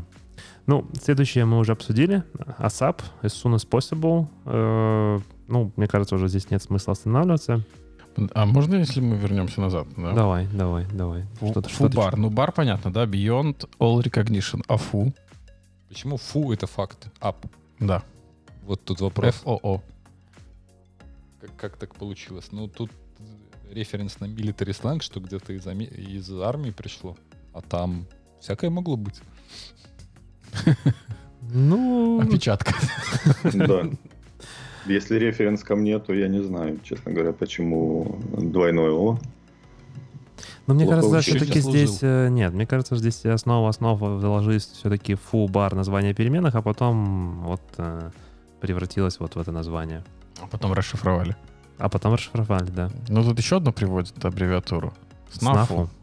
Мгм. Она более интересная, мне кажется. Situation no- normal all F word. Ап. все, нормально падаю. да. Э, Ну да. Ну, это типа как в том анекдоте. Вчера в заднице, сегодня задница, завтра уж точно в заднице. Похоже, ситуация стабилизировалась. Хьюстон, у нас проблемы. Ладно, поехали дальше. Э, For Your Information тоже уже рассмотрели. For UI и Just for UI. Э, Максим нам уже все это рассказал. TLDR. TLDR. TLDR. Это чисто форумный сленг, по-моему. Я не знаю, где вы его в письме используете. Ну да, я представляю. Начальник тебе присылает полотно, такой ТЛДР. В ответ. Да. А он тебе при- от- отправляет ритасап. А ты ему кис. А это уже может быть, если он не знает, что это аббревиатура, он еще Харассмент. рассчитает, да, что это подкат. Или послушать музыку. Он Вен тебе отвечает. Окей, ну и вроде как последняя осталась у нас. А, do it yourself, э, дай. Ну, это, это Да. понятно, мне кажется. Да. Ну, это сейчас популярно стало, мне кажется. Особенно после того, как начали появляться всякие ардуинки. там самому спаять, сделать э, и так далее. Ну, Нет, если ты про магазины, где продают гвозди, то они были еще до компьютеров. я понимаю, но Но не везде. Но я бы просто, вот если мы опять же к, э, к Владимиру вернемся, то, наверное, вот для Америки это слишком сильная фраза do it yourself. Никто тебе так не скажет. Это, наверное, очень грубо будет звучать. не, мне кажется, это какая-то типа категория в магазин, типа Мне вот кажется, это не Владимир. Вот- примерно так грубо это будет звучать. Да, да, да. И, Опять же, этот, да, действительно, под это, если мы трогаем хобби и прочее, здесь много магазинов DIY там и так далее, но в качестве, там, если уж мы возвращаемся в IT, абсолютно никто не пишет. Даже между коллегами, как бы, я не этот, я не видел. Обычно это пишется там, а почему бы тебе самому это не сделать? Ну, опять же, там, в такую, в сторону полайт, что было бы здорово, если бы ты сделал это сам. Вот. Но э- это слишком жестко, наверное, все-таки. Ну, мне кажется, все-таки вот этот э, do-it-yourself это больше все-таки действительно для магазинов и какой-то категории, там, условно, товаров или еще чего-то. И а, еще для, конструкторов. Для senior ов на проекте, которые хотят свалить, и вместо них прислали Джуна. И он говорит, я не понимаю твоей инфраструктуры, что там, расскажи мне, а он do it yourself. Не-не-не, это называется делегирование. Это не делегирование, чувак, onboard ится на проект, ни хера не знает. Ты ему, говорит, разбирайся сам. Ну, и Просто си- senior тоже не знает. И это тоже, да. Потому что от предыдущего senior а тоже досталось. А тут про три конверта Это, анекдот. это мы возвращаемся к армии и дедовщине. И последний у нас You Only Live Once. Это немножко Джеймсом Бондом Не, попахивает. не лайф, а лиф, наверное. Лив, да. Ну, а два плюс, что вы хотите, ребят. Это как бы ты увольняешься только один раз, да? Меня? Ну, Ну, она не, так, чтобы прям компьютерная, да. Она говорит о том, что живем только один раз, поэтому можно тестировать сразу в продакшене. Вообще, просто вот, вот, вот в этом виде я фразу вижу вообще в первый раз. Я все время раньше слышал фразу «Are you going to live forever?» Ну вот «You only live once», не знаю. Это Queen? «Are you going to live forever?» Да. Да нет, в фильмах даже где-то слышал постоянно. У нас просто был кис, можно еще Queen послушать. Так, а спросить у нашего товарища, з- слышал ли он когда-то Йолу вообще? Нет, у товарища вы, как можете видеть на телевизоре, большие глаза на большом телевизоре. Нет, не слышал. Это, это верный знак того, что не слышал. А какие у вас используются вот там в переписке жаргончики, может, интересные американские? Интересного нету, опять же. В основном вот такое, там, э, KISS бывает, да. э, TLDR нет, никогда не бывает. Do it yourself нет. Обычно FYI постоянно. То есть, если реферят кого-то и хотят там, что товарищ начальник, вот, к твоему сведению, я там позаботился об этом. Но это больше не, опять же, не, не пас кому-то работы, а такой прогиб, скажем так, что Это передача ответственности. F F и Y это, Нет, типичное, это типичное размазывание ответственности. То есть, типа, я тебе информацию дал, а уже как бы с себя чуть-чуть Да, да. ответственности снял. Мы забыли да, самое- вылетели, а дальше ты там смотри, это другой анекдот, да? нет, ну, это это- подготовка. очень обильная тема, ее можно разворачивать не будем. Но на самом деле, если вкопнуть, то это реально размазывание ответственности. То есть я как бы информацию, как бы я какие-то действия дальше делаю, но если ты меня сейчас не остановишь, как бы ты тоже виноват. Не, ну у нас обычно такое бывает, когда тебя в переписку не включили, а тебе тема эта нужна для чего-то, то тебе докидывают дополнительно. Не бывает это Да, так, то есть это, это апдейт контекста по Мгм. мне. То есть если мы берем не вот действительно как бы варианта 2, размазывание ответственности, я согласен, и второй вот действительно, если кого-то надо подтянуть к беседе в нормальном ключе и конкретно ему там что-то сообщить. По-моему, абсолютно нормальная фраза. Ну, аббревиатура, то есть. Забыли еще одну аббревиатуру. Она Еще обычно... много. Она не используется, ну вот она всплыла у меня в голове, она обычно не используется в переписке официальной, но в голове часто всплывает. Особенно, когда ты делаешь код-ревью. Ролф? Нет. WTF. А, да. То есть ты смотришь и такой, что? Что и F-word? Ну, тут на самом деле много таких фраз. Там what просто даже бывает. То есть, Ну, вот из таких популярных. Так, Вова, у вас что используется в вашей переписке или там в Ну, не обязательно, да, не обязательно это должны быть э, какие-то аббревиатуры, может быть, какие-то жаргонные слова такие интересные.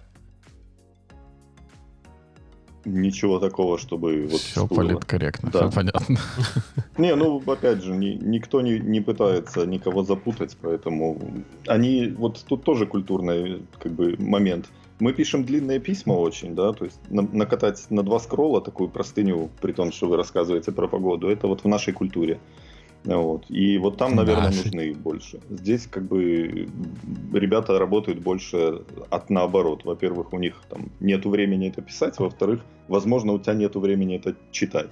Поэтому, как правило, если это не отчет или что-то, все стараются это сделать там один-два параграфа. Вот. Там аббревиатуры не нужны. Ты, ты подожди, я чуть запутался. Ты хотел сказать, что в нашей культуре, э, ну, скажем так, белорусской культуре писать о погоде в два скролла? Да, это нормально. Где? Это, Ну, это везде. Ну, Не, ну- вспомните, как вы там писали какой-то этот а, там статус по проекту. Не, ну а, так и статус, это ж репорт. Не, ну, Репорт же, наоборот, там, тебе платят за статус, каждое слово. вот так Ну. вывернем в эту сторону. Вот. Все равно у тебя получается это больше скролла там. Ну, тут, мне кажется, зависит от того, что... Ну, если статус, то это вот как for your information, да? Ты в статус пытаешься запихнуть все, что может быть. И если, условно, ты что-то не затронешь, то ну, это как разделение с той же ответственности, да, в статусе. Если ты что-то не сказал, и потом к тебе это прилетит результатом, да, а если ты это сказал, то ты можешь, э, скажем так, перевернуть. Ну, сказать, что типа, ну я же тебе говорил, Предупреждал, да. Да, ну, я- мы я сейчас пойдем в это. в главный, опять же, наш принцип. Чем, чем больше бумаги, тем чище все телесные места, да, то есть. Вот. Но я, я в целом, что если у тебя здоровая как бы, атмосфера в организации, там, и действительно какой-то этот, а, ты можешь брать на себя эту ответственность, то зачем писать, как бы, да, дела идут хорошо, да, там, завтра релиз, все нормально, падаем, все, давай. Окей. Э, ну, мне кажется, мы так потихонечку в целом переходим к Вове. Вова, расскажи, вот э, ты уже три года, без восьми дней, три, ты три года уже, скажем так, за пределами, За океаном. за океаном, да. Зачем? Первый Да, вопрос, ладно. да, хороший вопрос, кстати. Кстати, да, давайте, наверное, вот такой, не, не то чтобы блиц, но вопрос-ответ будет слушаться интереснее, потому что я могу уйти в какие-то непонятные рассуждения. Зачем? Ну, так случилось, что э, появились документы, да, то есть и появилась возможность Паспорт появился. Работодатель вернул. появилась возможность как бы э, переехать на сразу там с нормальным легальным статусом, скажем Вот так. Гринку выиграл? Ну да, можно и так сказать. Окей. Вот. И э, решили, почему бы и нет. Вот. Интересно попробовать в том числе как бы, местную жизнь. Она всегда смотрится оттуда в таких очень розовых тонах. Даже если вы были здесь и те, те четыре командировки или пять, которые вы были здесь, вы считаете достаточно для того, чтобы понять, как, как тут живут. Вот. Ну вот чем-то таким, наверное, местами и мы руководствовались. Вы это Вот видите, так ты имеешь в виду сейчас? Нет, я так понимаю, семья. Ну, это Нет, про Те- командировки. про анекдот. 4-5 командировок. про анекдот не путайте туризм и иммиграцию. Да, ну ты понимаешь, когда висит вот там, условно лежат билеты на столе, да, и ты можешь поехать, а можешь и нет, то вот эти розовые тона, они все равно как бы сами выплывают на как- какую бы ты ситуацию ни рассматривал, оно все равно интересно. То есть такой здоровый авантюризм, он побеждает все-таки. То есть, ес- если я попробую подытожить и сократить, то есть основной драйвер это был интерес, а не цель там принципиально переехать и жить в Америке. То есть просто было интересно попробовать больше. И да, и нет. То есть все, этот, все хотят, ну опять же, там, э, на тот момент мы уже были с двумя детьми, все хотят детям лучшего будущего, и там на тот момент казалось, что оно будет лучше здесь. Вот, это тоже было таким весомым фактором для переезда. Поэтому все в комплексе, но вот этот вот драйв, он все-таки поддерживается каким-то романтизмом, авантюризмом. И вот это очень мешает, когда надо принять очень там трезвое, холодное решение. А куда именно в Америке переехал? Я на Ист-Косте, то есть возле Нью-Йорка.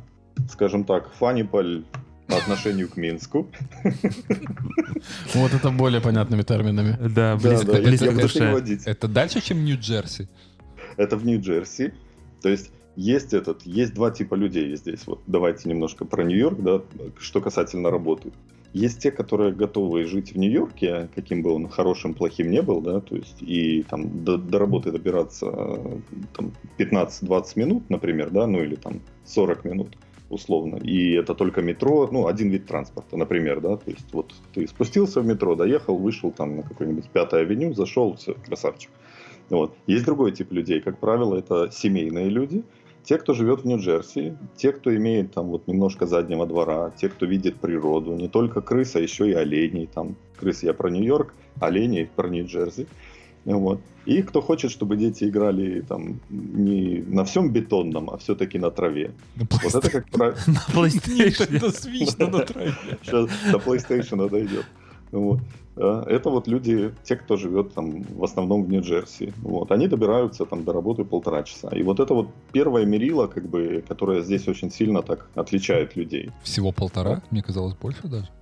Ну, есть как бы такое, давайте брать э, разумное, да, то есть больше двух часов в день никто не хочет на, в одну сторону на работу добираться. И как бы 4 часа на транспорт в день, ну это уже как бы предел. Да, есть товарищ, который добирался вот 2 часа в одну сторону, и, этот, и все-таки он переехал чуть поближе. Но больше двух часов я никого как бы не, не встречал. Не, согласен. Я бы вернулся к началу переезда, да, к вопросам. А, Скажи, вот вы сели на самолет, прилетели, вышли из самолета, и какие были впечатления в первые там пару часов в Америке? Что удивило, что поразило, не знаю. И, ну, три года прошло, может, уже стерлось, но я надеюсь, что не столько много времени. Нет, в тот день этот, э, до этого я летал в командировку и прочее. В тот день мы прилетели почти под полночь. Вот, и мы прилетели в JFK. То есть, да, то есть это один из самых переполненных аэропортов как бы, вот этой э, местности. Есть еще Ньюарк, но почему-то мы прилетели в JFK, как бы там так сложилось с билетами. И на тот момент было очень много рейсов, и мы стояли, по-моему, полтора часа а, для того, чтобы пройти паспортный контроль. Вот. Это было очень запоминающе. То есть так А долго я еще не стоял. Не пропустили вперед из-за детей? Не, а, у нас был один в коляске, и как бы это такой здесь проходной вариант. То есть как бы немножко это добавим юмора. То есть здесь для там трех-четырехлетних детей иногда специально покупают коляски для того, чтобы во всех очередях срезать это. То есть никто не, не, не спросит паспорт ребенка, но если ребенок сидит в коляске, в большинстве случаев тебя могут пропустить. Так что это такой лайф- лайфхак. И там тоже запоминающийся момент был, что вот этот офицер, который у нас принимал эти документы, мы с ним стояли еще около 40 минут. К нему пришел начальник, и они рассказывали, друг, ну, общались друг с другом достаточно громко про свой недавний конфликт, как начальник там его что-то за этот а, засудил, скажем так, потом, ну, засудил в смысле, там, неправильно оценил его действия, и извинялся перед ним, и тот перед ним, и вот это все, то есть у нас дети уставшие, мы уставшие, длинная очередь, и сейчас вместо того, чтобы там поставить этот штемпель, они друг перед другом там Извиняются. извиняются. Да, и к нам спиной. Ну, это было, ну, как Ну, бы всё как у нас, развернуться в и назад в самолет быстрее. Слушай, я Ну. был в нескольких странах, общался с местными. Вот эта мысль, все как у нас, она меня в каждой стране посещала. Да, очень много, кстати, Но- действительно. Ты уезжал э, в никуда или у тебя уже были... Нет. Нет, я переезжал с работодателем, то есть случились документы, посмотрели, э, ну, я посмотрел, как это легко и просто, вот с условно с документами, с виртуальными документами на руках там, э, найти работу уже здесь. Вот, оказалось, что это не, немножко непросто.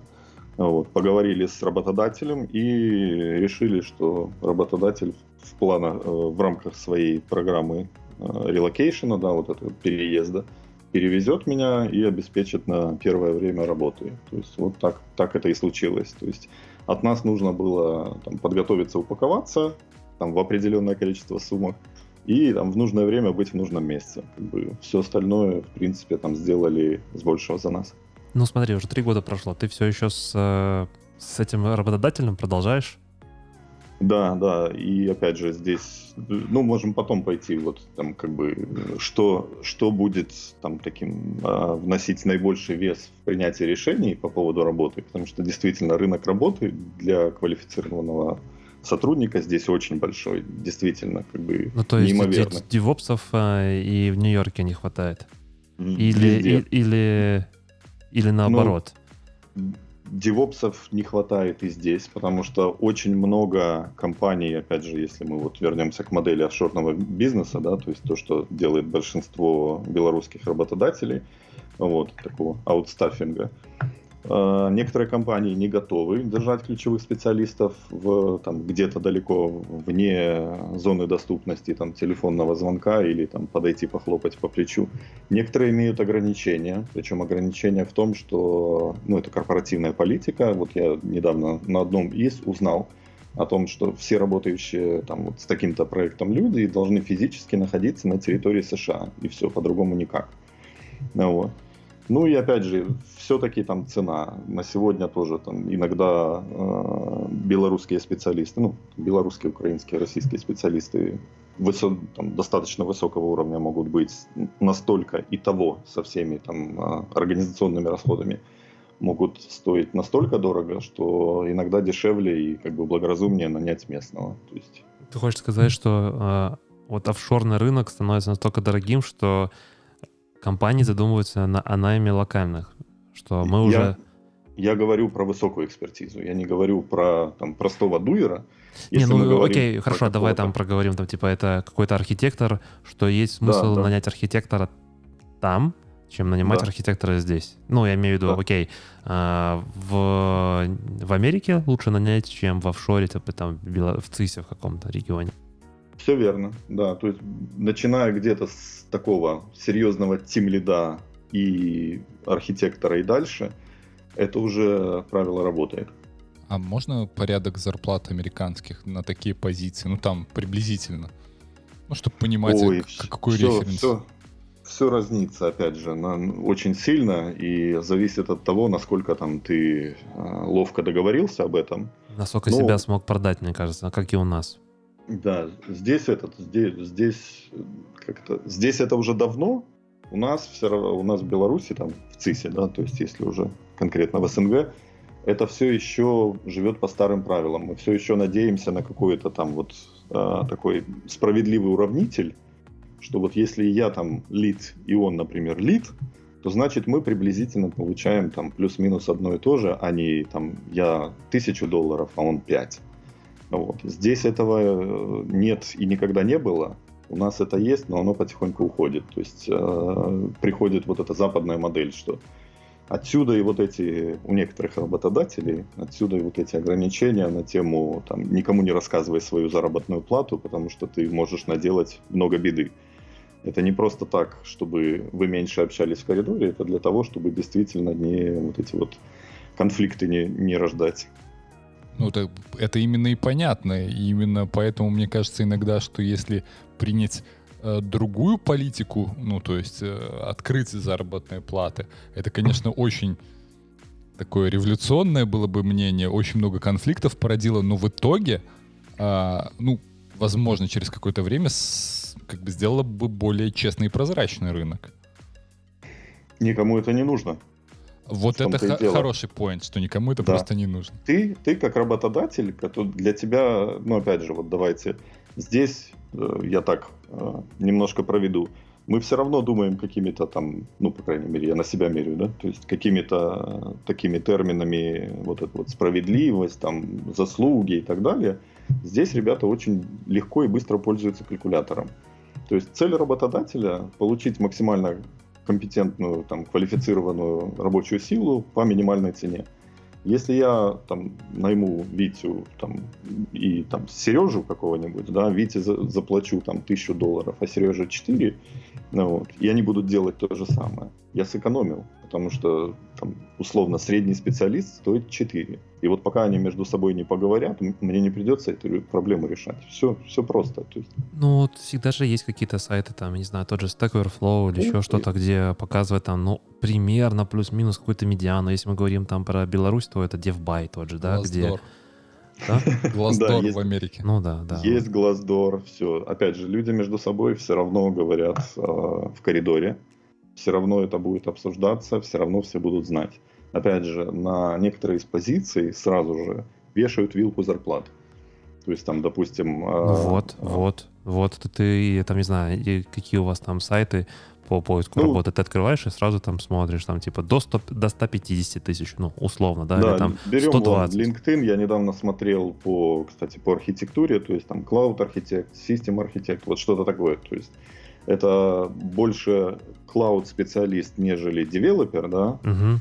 и там задача в основном вот какая-то э, а-ля, а миграция в клауды всего предприятия, вот что-то такое, то есть вот конкретная роль, конкретные обязанности. Я это смотрел, это стоило порядка там, от 140, наверное, самые бедные, до 260, вот так вот. Ну, вот нормально. я этот срез для себя делал. Но опять же, это East Coast, вы же э, считаете... Э, ну, слушай, если ты поедешь на West Coast, там будет еще больше, но и тебе и жизнь там может стоить больше. Да, давайте сразу там, за минуту проведу такую про- простую параллель. Есть как бы три ценовые зоны. Есть э, West Coast, который самый дорогой, и самые большие зарплаты там. Но опять вот, же в двух есть... местах, насколько я знаю. Ну, там, а, да, да, я в целом. Не то есть мы берем IT, то есть, да, берем долину, вот, это самое дорогое и место. Сиэтл. Ну, долина Сиэтл. Да, да, да, там, опять же, э, Сан-Франциско, вот, вот это вот все. Дальше вторая это East Coast. Это вот Нью-Йорк, Нью-Джерси, вот этот Tri-State, то, что называется Нью-Йорк, Нью-Джерси, Пенсильвания. То, что ближе к Нью-Йорку, в Нью-Йорке крутится основная вот э, финансовая пирамида, основные деньги. Это все, что около этого. Это чуть, чуть дешевле. То есть чуть дешевле жизнь, чуть дешевле э, зарплаты. И третье это все остальное. То есть если вы поедете там во Флориду, например, это совсем дешево жить, но зарплаты такие же. То есть поэтому мерите вот тоже на... И вот это вот шаг этот, ну так, на вскидку процентов где-то 10. То есть, опять же, на, на вскидку грубо. Калифорния самая дорогая, минус там 10%, 15% даже там иногда. Нью-Йорк, минус 10-15%, это вот там все остальное. Это то, на что можно, в принципе, рассчитывать, ну и так вот, грубо мерить. Опять же, цифры такие Слушай, достаточно приблизительные. Вот я периодически просто интересуюсь и банально в Google вбиваю там различные запросы на среднюю зарплату в Америке. Насколько я помню, средняя зарплата в Америке что-то в районе 35 там, тысяч, по-моему, по стране. Это очень год? больная тема, да, потому что очень много народа сидит на пособиях и, и делает это поколениями. И это, это... подожди, подожди, ты хочешь сказать, что сидение на пособии считается тоже как доход? Вот этот вот там, сколько, 800 долларов платят или сколько там, тысячу? Тебе, да, тебе там платят деньги, но все равно в конце года ты подаешь налоговую декларацию, и все равно есть и это, это, доход это считается твой. доходом. Ага. И если твой доход ниже, там, по-моему, есть а, первое, этот, первый брекет, там что-то 25, по-моему, следующий 40, что-то такое. То есть это все равно ну, а, по как-то с точки зрения денег это все равно относится к доходу. Поэтому я думаю, что вот это вот тоже очень сильно занижает. Ну, отсюда и получается цифра 35 тысяч. Но это как и у нас. Не уверен, потому что даже если искать, там, гуглить на тему как конкретных позиций, ну, не айтишных, допустим, там тоже цифра не сильно больше. То есть, э, ну, ладно, это уже отдельная тема, не тема разговора, но просто даже в IT там, по-моему, средняя зарплата, если сильно поискать, будет что-нибудь цифра в районе 70, а не 150 и 200 тысяч. Ну, так ты же архитектор. Мы, Окей. да, я же mm. я специально обвел рамки. Мы говорим про все-таки там квалифицированную силу, мы не говорим про тестировщика, который тоже айтишник, который будет получать сильно меньше. А тем более с учетом того, что э, тестировщика можно почти за бесплатно нанять где-то через океан. Вот, это еще снижает там стоимость местного тестировщика, пусть он даже хороший. Поэтому давайте как-то там рисовать, пробовать рамки все-таки. Вот я, я говорю, что более-менее квалифицированная сила там рабочая в IT, вот где-то вот так вот. То есть... Ну, из того, что я слышу, то, что ты, ты говоришь, да, там условно для себя, я понимаю, что здесь, находясь в Беларуси, а, выйдя на позицию типа тим лида и синий, там, архитектора, можно сказать, что все, это потолок с точки зрения локальной зарплаты. И если я якобы там мечтаю о более высоких, э, не знаю, цифрах на своей карточке, то мне нужно ехать уже за океан. Потому что заграничный заказчик не будет платить за удаленного специалиста такие деньги. Есть этот, давайте, опять же, то есть, э, если ты хочешь заниматься технической деятельностью, uh-huh. то есть, вот, ты как там, я не знаю, Terraform писал, ты так и хочешь его писать, но там быть самым лучшим в стране по Terraform, условно. Вот, ты, допустим, хочешь идти вот по стезе там чифа, да, то есть вот то да, это не, э, это не очень интересно, и это, наверное, все-таки потолок, потому что все равно для организаций, вот, предоставляющих такие услуги вот этого аутстаффинга, да, все равно есть какая-то там верхняя маржа, выше которой уже местный заказчик прыгать не будет. Вот, то есть поэтому большинство, ну, наверное, в том числе поэтому большинство э, офшорных компаний э, предлагают тебе, ну, предлагают так сказать, этот, э, принудительно, да, э, все-таки уходить в delivery management. То есть как только ты дошел до технической экспертизы, которую уже очень тяжело продать э, здесь, э, и которая, скорее всего, требует, допустим, тимлит, скорее всего, требует личного присутствия, то есть если команда здесь, а ты как тимлит там, ну это не работает либо команда в другой стране, например, команда в России, а ты тимлит сидишь в Беларуси. Например, Окей, тоже. я задам вопрос, а что сейчас? Ну, вот просто то, что ты говоришь, у меня такое ощущение, что это все матчится там до, не знаю, марта месяца нашего года, 20-го, потрясающего 20-го года. А сейчас какая разница? Ты все равно, я же уверен, тоже работаешь там из дома. Э, из того, что я слышал, там, вот я там тоже общаюсь с ребятами с Америки, у меня там пару ребят сейчас переехали с Калифорнии и поехали в более дешевые штаты. Mm-hmm. И они прям все начинают тоже плакать относительно, да, я так абстрактно говорю слово плакать. Почему? Потому да. что тот же Facebook и Google сказал, до весны 2021 года мы не будем возвращать людей в офисы. В офисы, да. Ну, опять же, есть этот, есть куча таких не, неявных нюансов. Uh, условно, находясь здесь, ты заговоришь гораздо быстрее и гораздо лучше. Сидя там, ты Нет будешь вопросов, говорить да. похуже. Если ты вышел на тим лида или архитектора, тебе нужно, что называется, торговать лицом. Тебе нужно, тут, а, тебе нужно представлять информацию, тебе надо доказывать там свою точку зрения, тебе надо заниматься там people management. Вот. Даже такие не, не, не сходу очевидные вещи, они тоже будут очень сильно играть. Это все, все равно будет перетягивать весы вот на эту сторону океана. Я понял. А если вернуться таки там ближе к там, ну, условно, к реалиям DevOps, э, если говорить про локальный рынок, насколько он большой с точки зрения там инженеров, давай возьмем там плюс-минус senior DevOps.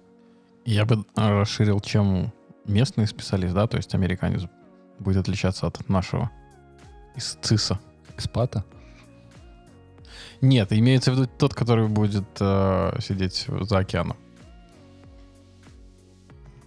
Вы все еще хотите сравнить, э, чем привлекательнее для работодателя местный человек? Нет, наверное, ну, больше... Местный. Нет, ну, может, в подходах, в мышлении, в подходу к работе.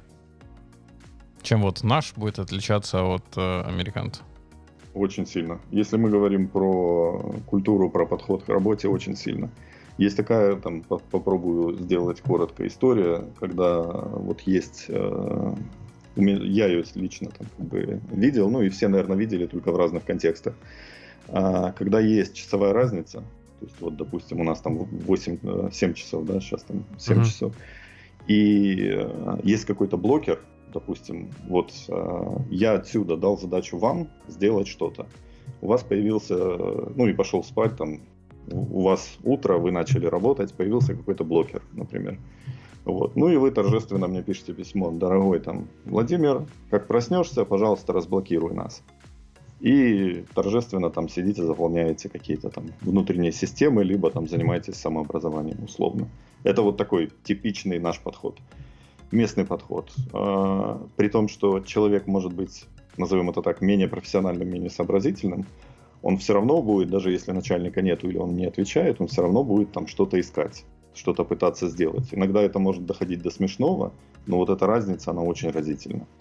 То есть здесь люди относятся к работе больше как там, вот я там обязан отработать это время. У нас это все-таки больше я там обязан быть вместе в это время, и, и это, а за премию я могу еще там что-то поработать.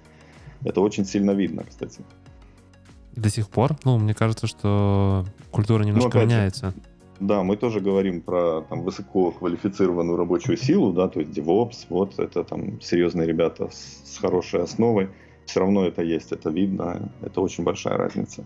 Ну, можно же по-другому развернуть твое умозаключение. То есть, с одной стороны, да, можно, как ты описал, но есть же и там принцип, что 20% усилий дают 80% результата. То есть я могу сейчас биться головой в стену и расшибиться в кровь, но проблему не решу.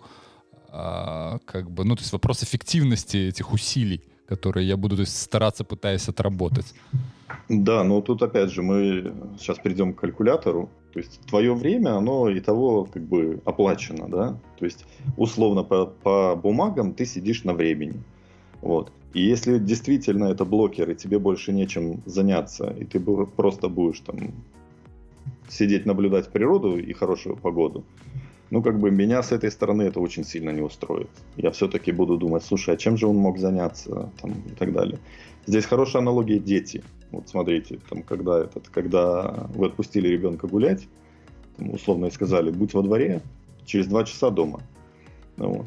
Случается что-то, либо ребенок ушел из двора, либо через два часа он не пришел у вас паника, истерика, да, то есть вы начинаете, ой, а, допустим, телефона у него нету, а где, а как, а чем он занят, а что он делает и так далее. То есть это вот первый случай, почему на колах, на стендапах заказчик так нервничает, когда не понимает то, чем вы занимались. Это вот хорошая аналогия.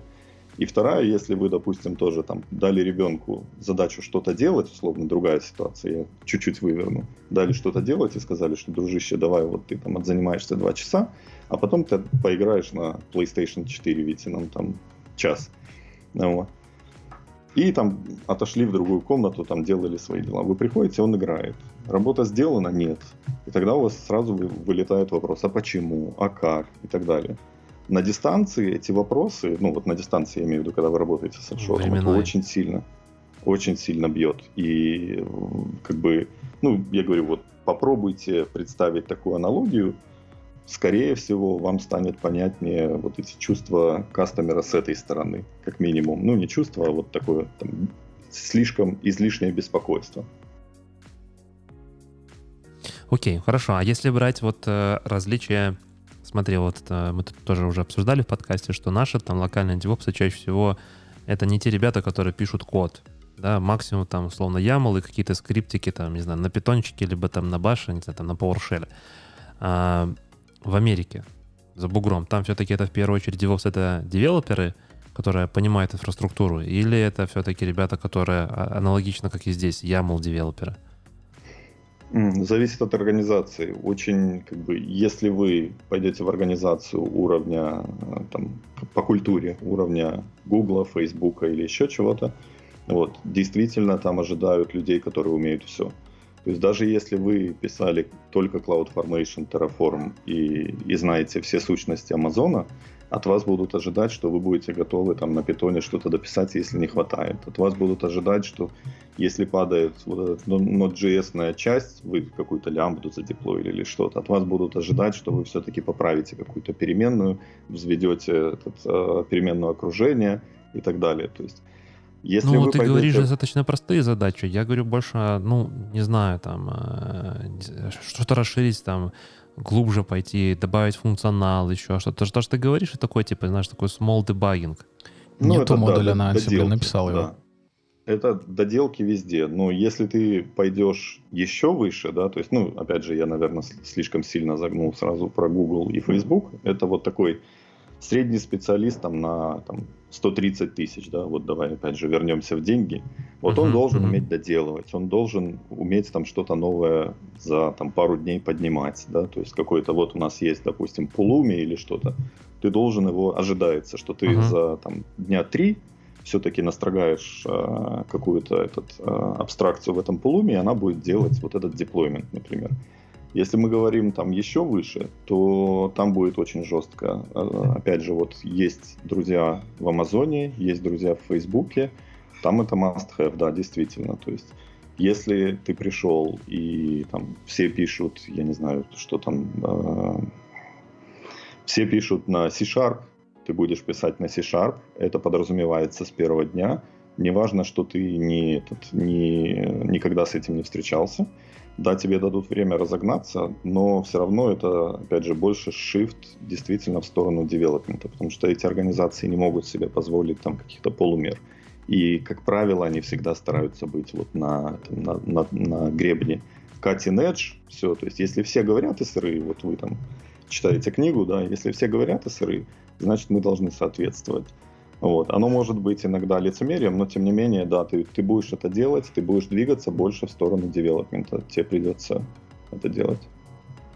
Мне кажется, это как бы, если бы у нас такая культура в компаниях была, то и, и люди бы перестроились. Потому что, вот хорошую аналогию он сказал, я когда приходил в Wargaming, я питона вообще не знал. Но все было на питоне, и я уже через два месяца вполне спокойно на нем, ну, как бы не продакшн код, конечно, потому что не было такой задачи, но писал без проблем. Есть замечательная книжка Dive into Python. В пятой главе там уже, по-моему, веб-серверы разбирают, как там, типа, написать. И очень быстро ты осваиваешь питон. Ну, да, мне кажется, все это как как Вова правильно заметил, с тем же английским, все зависит от того, в какой ты среде. Если ты погружаешься в среду, где тебе нужно писать, да, по-другому, ну, условно, ты не можешь существовать. Или точно так же, как Вова, да, навряд ли можно переехать и, ну, условно, работать в том же IT, не зная английского. Даже, ну, как бы там, как там Максим смеется, А2, ты переедешь туда, и я думаю, что через 2-3 месяца он уже станет Б2. А по-другому, то есть уже нет вариантов. Я, кстати, не уверен, что проживя там, ты именно сделаешь Б2 ты просто начнешь понимать тех людей и разговаривать с ними. А, а вот, а тест, это есть... а вот тест ты, возможно, не сдашь. Э, нет, ну, слушай, как бы... Давай так, э, есть тестирование, да, а есть как бы практическая жизнь, есть реальность, есть теория, да, есть книжки, а есть то, что в реальной жизни нужно. И я думаю, что Вова здесь больше говорил именно про реальную жизнь.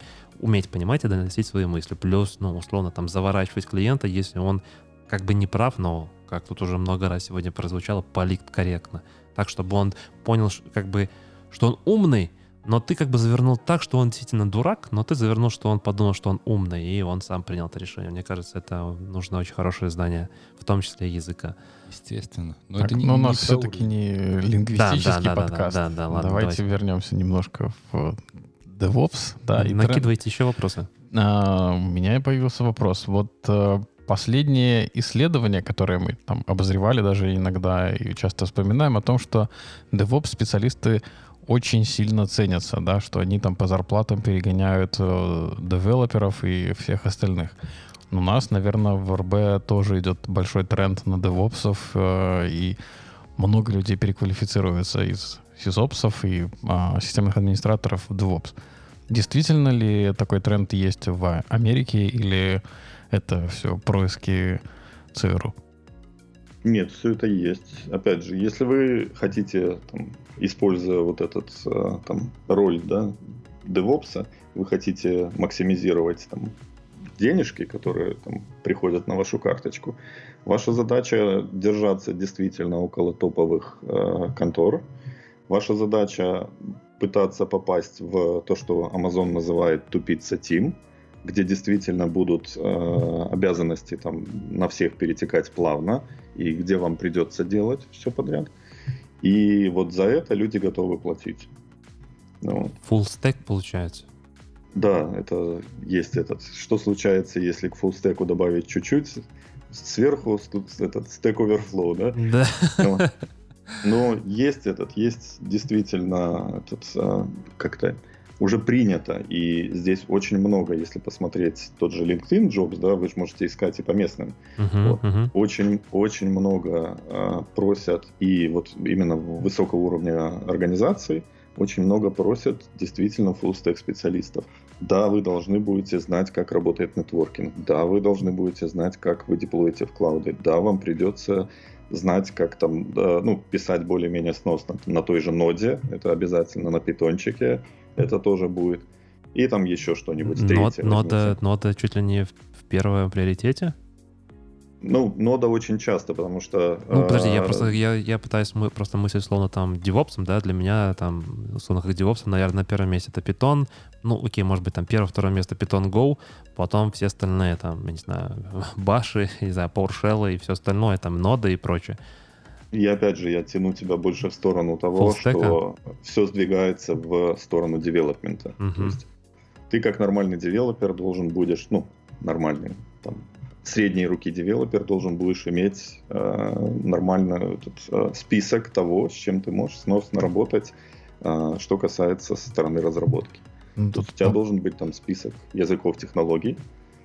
Ты, тогда ты продашь себя действительно на вот эти большие деньги обгонишь всех подряд по деньгам. Вопрос, кто тогда, что, ну, какая часть DevOps поглотит другую часть. То есть либо девелоперы поглотят опсов, и получится, э, нужны будут разработчики со знанием операционных систем, или опсы поглотят девов, э, то есть э, Или когда уже админы станут и, девелопить. и поймут, что ну не может один человек все знать.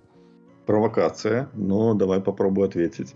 Все-таки этот, все идет к тому, что девелоперы поглотят э, сисадминов, девопсов, ну вот профессию близкую к инфраструктуре, да, то есть на- пусть назовем это девопсом сейчас. Вот. Почему я так думаю? Вы посмотрите, как, опять же, если брать небольшую команду, команда из пяти человек, идет разработка какого-то там продукта.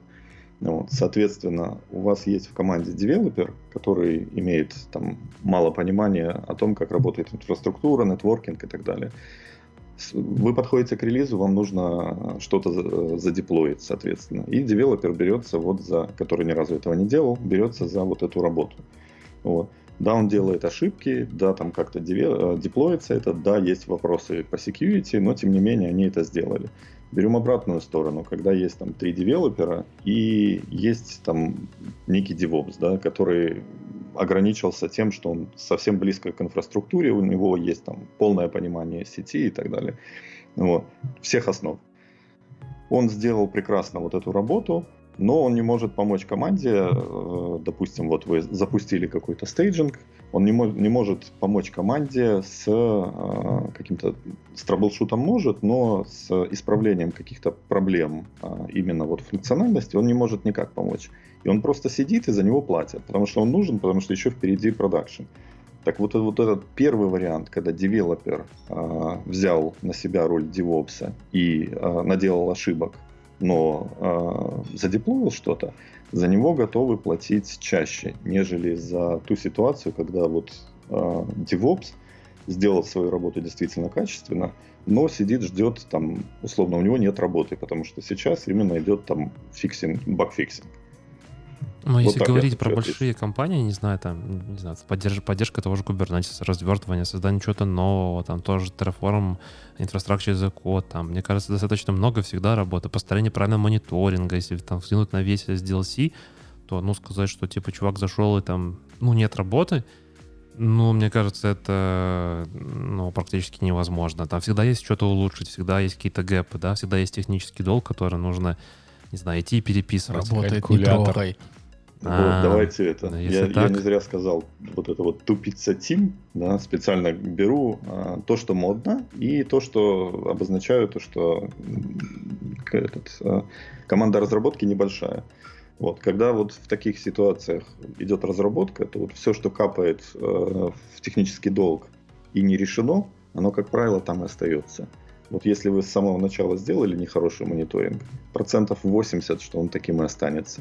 Ну, только если не случится S1 какой-нибудь, там, Severity 1 issue, тогда там резко это. Но, как правило, вот тенденция в том, что как ты сначала это запустил, так оно и будет существовать. Вот.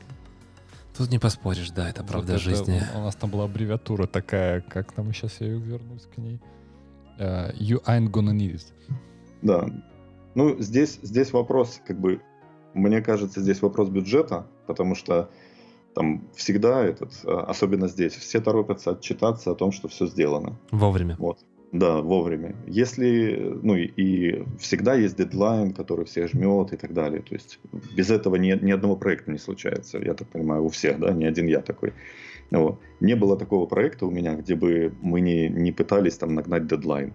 То есть, да, мы в него попадали, но условно всегда там был кавардак за там неделя, месяц, ну, опять же, относительно за там процентов 20 времени до конца проекта.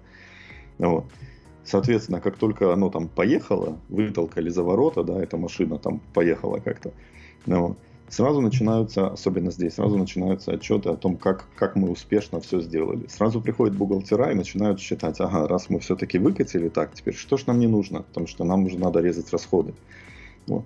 И, и как правило, вот когда драйвают, по-моему, это есть даже этот э, дядечка на YouTube, который вот это интересно и понятно рассказывает, по крайней мере, мне понравилось его объяснение. То есть, когда приходят э, в инженерию, приходят бухгалтера, когда еще инженерия не закончилась, это приводит к беде. То есть, и вот это вот очень часто случается. Ты случайно не про Адизиса и про цикл жизни корпорации сейчас? У ну, Адизиса тоже было, но... Когда администраторы там... захватывают власть, корпорация катится к закату, да. Да, я этот, я, я смотрел уже в вольной трактовке, ну, я не помню фамилию этого мужчины, но, скорее всего, это взято оттуда и просто там перевернуто в своей интерпретации. Ну. Слушай, еще возвращаясь к тому, что ты говорил, что девы поглотят опсов. Я не буду спорить с этой идеей, но, как мне кажется, опсы в свое время вышли из девов. Ну, оно сейчас уже, может быть, сложно прослеживается, но я даже у себя в компании видел, то есть был продукт, сначала как-то э, разработчик какому-то поручили, ты идешь чего-то разворачивать, он как-то худо-бедно это делает. Если продукт становится успешным и начинает разворачиваться и набирает популярность, то оперирование становится все больше и больше и больше, и девелоперы такие говорят, мы уже не можем, мы не справляемся, нужно уже оперирование. Я думал, ты скажешь по-другому. Учился на девелопера, было слишком сложно, пошел в ops ы. А, я могу с этим поспорить насчет сложности э, и поспорить много, потому что... Мне кажется, тут вопрос не сложности, не а просто легче. разный mindset. Да, очень сильно разный майндсет бывает. Это как QA и разработчики, у них да. разный mindset. Не сказать, что та работа там условно сложнее там, или проще, да, ну, с точки зрения какого-то субъективизма, можно так сказать, но если там в реальность посмотреть, э, конечно, рынок э, отчасти там немножко разделяет если мы говорим там про деньги, и там вот а, Вова там начал рассказывать про тестировщиков, наверное, он больше говорил там про мануальных тестировщиков. Э, и да, а, как бы я не думаю, что мануальным тестировщикам будут платить большие деньги, потому что, ну, все-таки легче и проще нанять, не знаю, там, ребят из Индии, которые сделают ту же самую работу быстрее и на, намного дешевле, или даже там из Беларуси. А если какой-нибудь хороший автоматизатор, крутой автоматизатор, который сэкономит там десятки этих мануальщиков, то я думаю, что вопрос будет, ну, совсем по-другому стоять. Так вот, возвращаясь к моей мысли, то есть э, опсы, как мне кажется, когда-то вышли из девелоперов, а сейчас э, типа, и, и, типа откуда вышли, туда и уйдем, да? То есть начинаем Я тебя породил, я тебя. Да. Окей. Не, я, этот, я, я тут не соглашусь, как бы все равно этот, а, если пообщаться, ну, как бы приходится общаться с людьми, кто э, администрирует людей, делает вот этот people management, да, как, какие-то там, скажем так, не, не, не совсем э, RM-дилетанты, то э, какой-то вот э, action item лист на каждом ревью для девелопера выглядит, а хорошо бы, чтобы ты еще вот что-то еще, на сегодня, там, опять же, если берем Беларусь, вот этот action item лист для DevOps выглядит, дружище, у тебя обязательно будет это, поэтому тебе надо, там, условно берем, питон. Вот. Для меня вот это тоже такой показатель того, как, как мы движемся все-таки. Э, у DevOps меньше альтернативы, то есть ему он работает по, наверное, по какой-то догоняющей модели за девелопментом. Вот. Хорошо это или плохо, это другое. И, конечно, там все видели вот эту ситуацию, когда э, там не, не совсем квалифицированный девелопер там, установил какие-то там две, две машины в облаке, а потом пришло там 30 тысяч пользователей. Вот, и когда приходит вот особенно, да, вот этот performance tuning, да, то есть это просто э, как бы отдельная профессия, я бы даже сказал. Вот. То есть э, это не вымрет, это будет, но все равно вы выходите на ту ситуацию, что случилось, то есть появился продукт, он вышел на какую-то популярность, он пришел, э, он столкнулся там вот, допустим, с, э, с проблемами скейлинга, да, то есть то, что он не может обслуживать там на порядок больше пользователей, вот, и все равно понадобится высо- э, высококвалифицированная экспертиза. Это не рядовой DevOps. Это какой-то человек с огромным опытом, с огромным пониманием, и опять же, этого человека, скорее всего, будут брать здесь. Вот, ну, опять же, мы возвращаемся к этой модели. Потому что этот человек будет оркестрировать вот этот вот фиксинг весь. То есть он придет, оценит, скажет, друзья, там, ну, условно, опять же, я там простую ситуацию рисую, условно, вы взяли не ту там базу данных, вы, вам, там, вы не построили индексы, вы, вы, вы вообще не так сделали модель в базе данных и так далее. То есть этот человек будет оркестрировать development, будет оркестрировать другой operations. Но опять же, это не рядовой DevOps специалист э, из Беларуси, который это будет делать. Мы все, находясь там, мы все хотим это делать, да, то есть прийти и спасти большой enterprise. Но так не случается. Все равно роль дается гораздо ниже. Роль дуэра чаще всего. Да, а, Витяш со... улыбнулся как это. Вот. Нет, это, это как бы это и меня посещало тоже. Я когда начинал вот этим заниматься, да, и мне тоже очень хотелось спасти большой enterprise от пожара. Там несколько раз это было, да, но за это я не получал медаль, я получал только нагоняй. Вот тоже было. И EF Word в мою, в мою сторону говорили вместо спасибо тоже. Вот. Все проходили через это, я уверен. Но, тем не менее, я, я вот пытаюсь вам все-таки такую э, сравнивать человека там и человека здесь, и вот рассказывать с моей, с моей точки зрения, чем они отличаются. Да, спасибо. Напомнило много. Это еще было в «Мастере и Маргарите». Так, ну что, Э, на часах уже 2.08. Я предлагаю, наверное, сегодня без э, последующей темы про SRE книгу, чтобы все-таки попробовать уложиться хотя бы в час 45 после монтажа. Я согласен. Я хотел еще один пристрелочный вопрос задать. Давай, давай. Ну, то есть, э, как бы, я думаю, что мы все договорились, что дальше мы уже сегодня по нашему этому не идем. Mm-hmm. Вову да расспрашиваем и будем закругляться на сегодня. Да. Получил ли то, что хотел за три года в Америке? А, конечно, нет. Опять же, ну, личность такая своеобразная и там уровень критики, самокритики очень высокий. Конечно, все бы сделал по-другому сейчас. Конечно, достиг бы гораздо большего. Вот. Но, тем не менее, не время опускать руки. И если сравнивать там, с плохим э, вариантом развития событий, как могло бы быть, получилось очень неплохо. Вот. Но максимум нет. Там половина максимума, да, где-то вот так вот.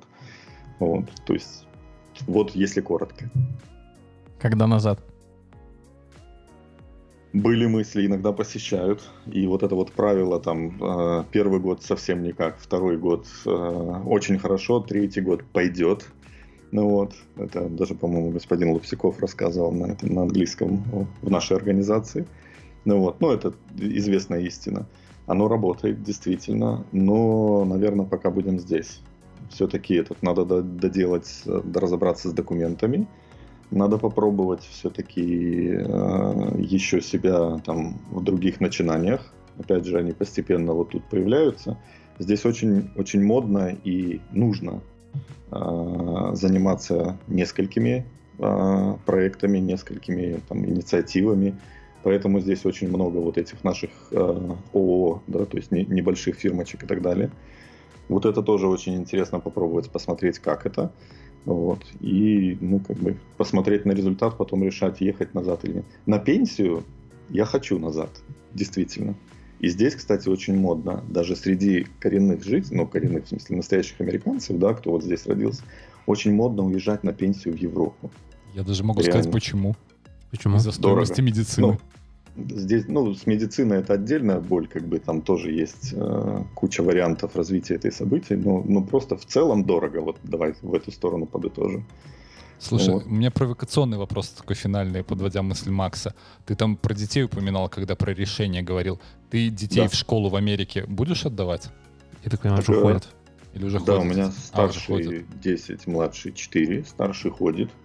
Вот. Образованием здесь, да, я недоволен, сравнивая его с тем, что получили мы с вами, да, вот, то есть это где-то там 80-85 год выпуска человека, да, то есть вот то образование, которое мы получили даже на, там, в начале 2000-х на остатках там, э, системы образования Союза, оно очень сильно, оно конкурентоспособно во всем мире – к сожалению, на сегодня дети в Беларуси, на мой взгляд, его не получат уже, либо за него придется очень сильно платить, потому что вы тоже приходите к модели того, что образование будет платным, качественное образование будет платным, и те люди, которые будут его вам предоставлять, они не будут э, мерить свои затраты, они будут э, считать ваши потенциальные заходы, э, доходы, извините, в следующие пять лет после того, как вы там э, условно закончите вуз.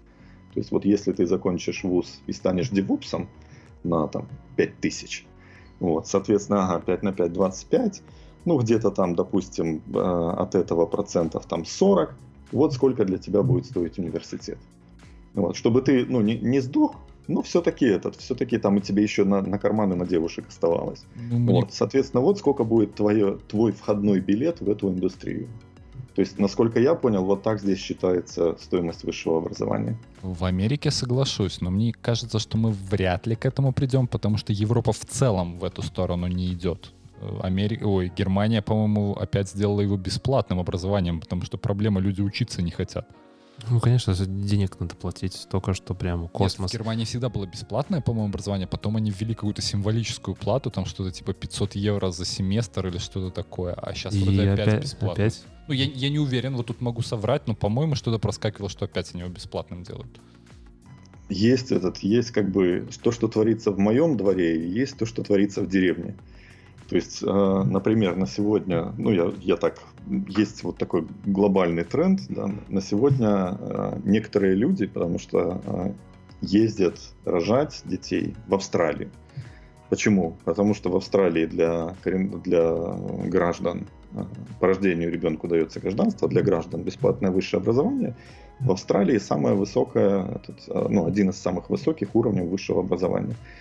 Если билеты и проживание там станут э, там, доступны для жителя Беларуси, условно, все ринутся в эту Австралию. Ну, например, ну подожди, да? ты, ты, ты, там же нужно визу получить. Я знаю, что Австралия одна из самых таких жестких стран, которая очень-очень тяжело там даже тупо приехать. Ну, если ты не турист, да, а там при... Э, потому что если ты поедешь с ребенка рожать, да, понятное дело, там у тебя уже, наверное, будет живот. Да, да, да. То есть, в, давай так, в моем круге общения как минимум две таких семьи, которые сделали это. Они специально летали там в отпуск в Австралию для того, чтобы там родить ребенка, для того, чтобы у него было австралийское гражданство. Ну, я так понимаю, это того, люди, чтобы... которые имели уже американское гражданство, и им въезд в нет, Австралию? Нет, э, мы говорим про СНГ. А, вот. Сейчас эти люди здесь, в США, но тогда они были в СНГ. Я просто к тому, что если останется немецкое образование такое же качественное, когда, когда оно было, потому что это тоже один из таких э, брендов по всему миру, и если э, условно доходы там, у людей чуть подрастут, либо стоимость образования, допустим, здесь, в США, тоже подрастет очень сильно, тогда по-любому люди поедут туда, и по-любому появятся защитные меры. То же самое и с белорусским. Если останется мед, ну не останется, а если он все-таки вернется к тому уровню, каким он, каким он был, и все так же будут приезжать иностранные э, студенты, да, там из Ливана, из, вот тогда еще из Сирии очень много приезжало и так далее, по-любому наш мед будет стоить очень дорого. То есть это не то, не то, как страна желает, это все-таки реактивность, то есть как им придется сделать, на мой взгляд, опять же. Хорошо, слушай, вопрос про Австралию, просто мне тут интересно. А люди эти потом своим детям американское гражданство делают? Потому что, может быть, еще одна причина, почему они так делают. Две семьи, они сейчас здесь. Ну, просто да. почему... Э, ну, просто я уже как бы раньше я тоже думал там про Америку, может быть, ехать, а потом я узнал, что если у тебя американское гражданство, ты обязан всю оставшуюся жизнь налоги платить в Америке, независимо от того, где ты живешь и где зарабатываешь. Немножко По... неправильно. То есть, э, Я вот точно мы... уточнял, это так работает. Мы, мы в конце поговорим на эту тему, то есть к чему готовиться перед переездом, потому что тоже я, это, я считал себя перед, перед, перед выездом очень большим экспертом во всем. Но когда приехал сюда и, и там в первый, на второй день пришлось идти в офис и подписывать там кучу форм, W2 и так далее, там, и сразу же заполнять там страховки, выбирать опции, которые ты выбираешь там один раз в год – и поменять их нельзя.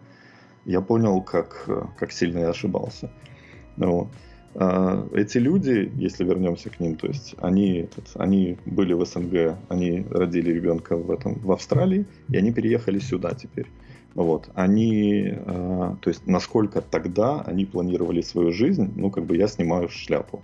Не потому что это правильно, а потому что насколько они вот это все подготовились и сделали. То есть я так надолго в свои там каких-то 25, там 23, ну вот выходим из универа сколько? 22, да? По-моему, 22-23 у кого как.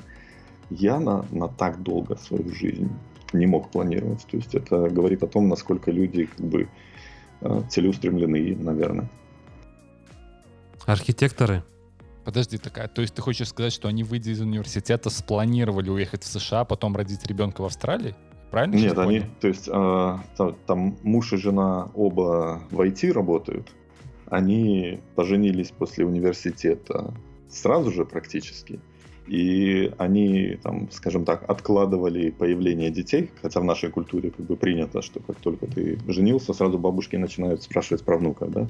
Вот. То есть они откладывали ребенка для того, чтобы вот подгадать с этим вариантом в Австралии. И у них сразу был план тоже, что мы вот хотим сменить страну. То есть это после университета. Я, я не знаю, как бы, может это на тогда для них был какой-то там пьяный романтизм, да, назовем это так, но я, я так не смог. Рассчитать все. Да. Так, ну что, я думаю, что на этой ноте то мы уже ушли далеко от DevOps, по-моему. Мягко скажем, да? Про планирование детей, переезд в Австралию, потом в Америку. А, Думаешь, девопсов эти вопросы не волнуют? Я думаю, волнуют, но тем не менее просто хочется еще Спросим, и вставить... волнуют ли их эти вопросы. Да, давайте, как бы, ребята, если вам интересно продолжить, там, так сказать, опыт Владимира, а, правильный выбор, да, там, как он только что начал рассказывать про страховку и так далее, думал, что умный, приехал, казался, что нет, вроде как не сильно, так сказать, по дальнейший опыт бывалого, если нужно, если вы считаете, что это будет правильным с вами обсудить, пошарить, Пишите в комментарии на Ютубе, либо в нашем канале DevOps Минск, в Телеграме.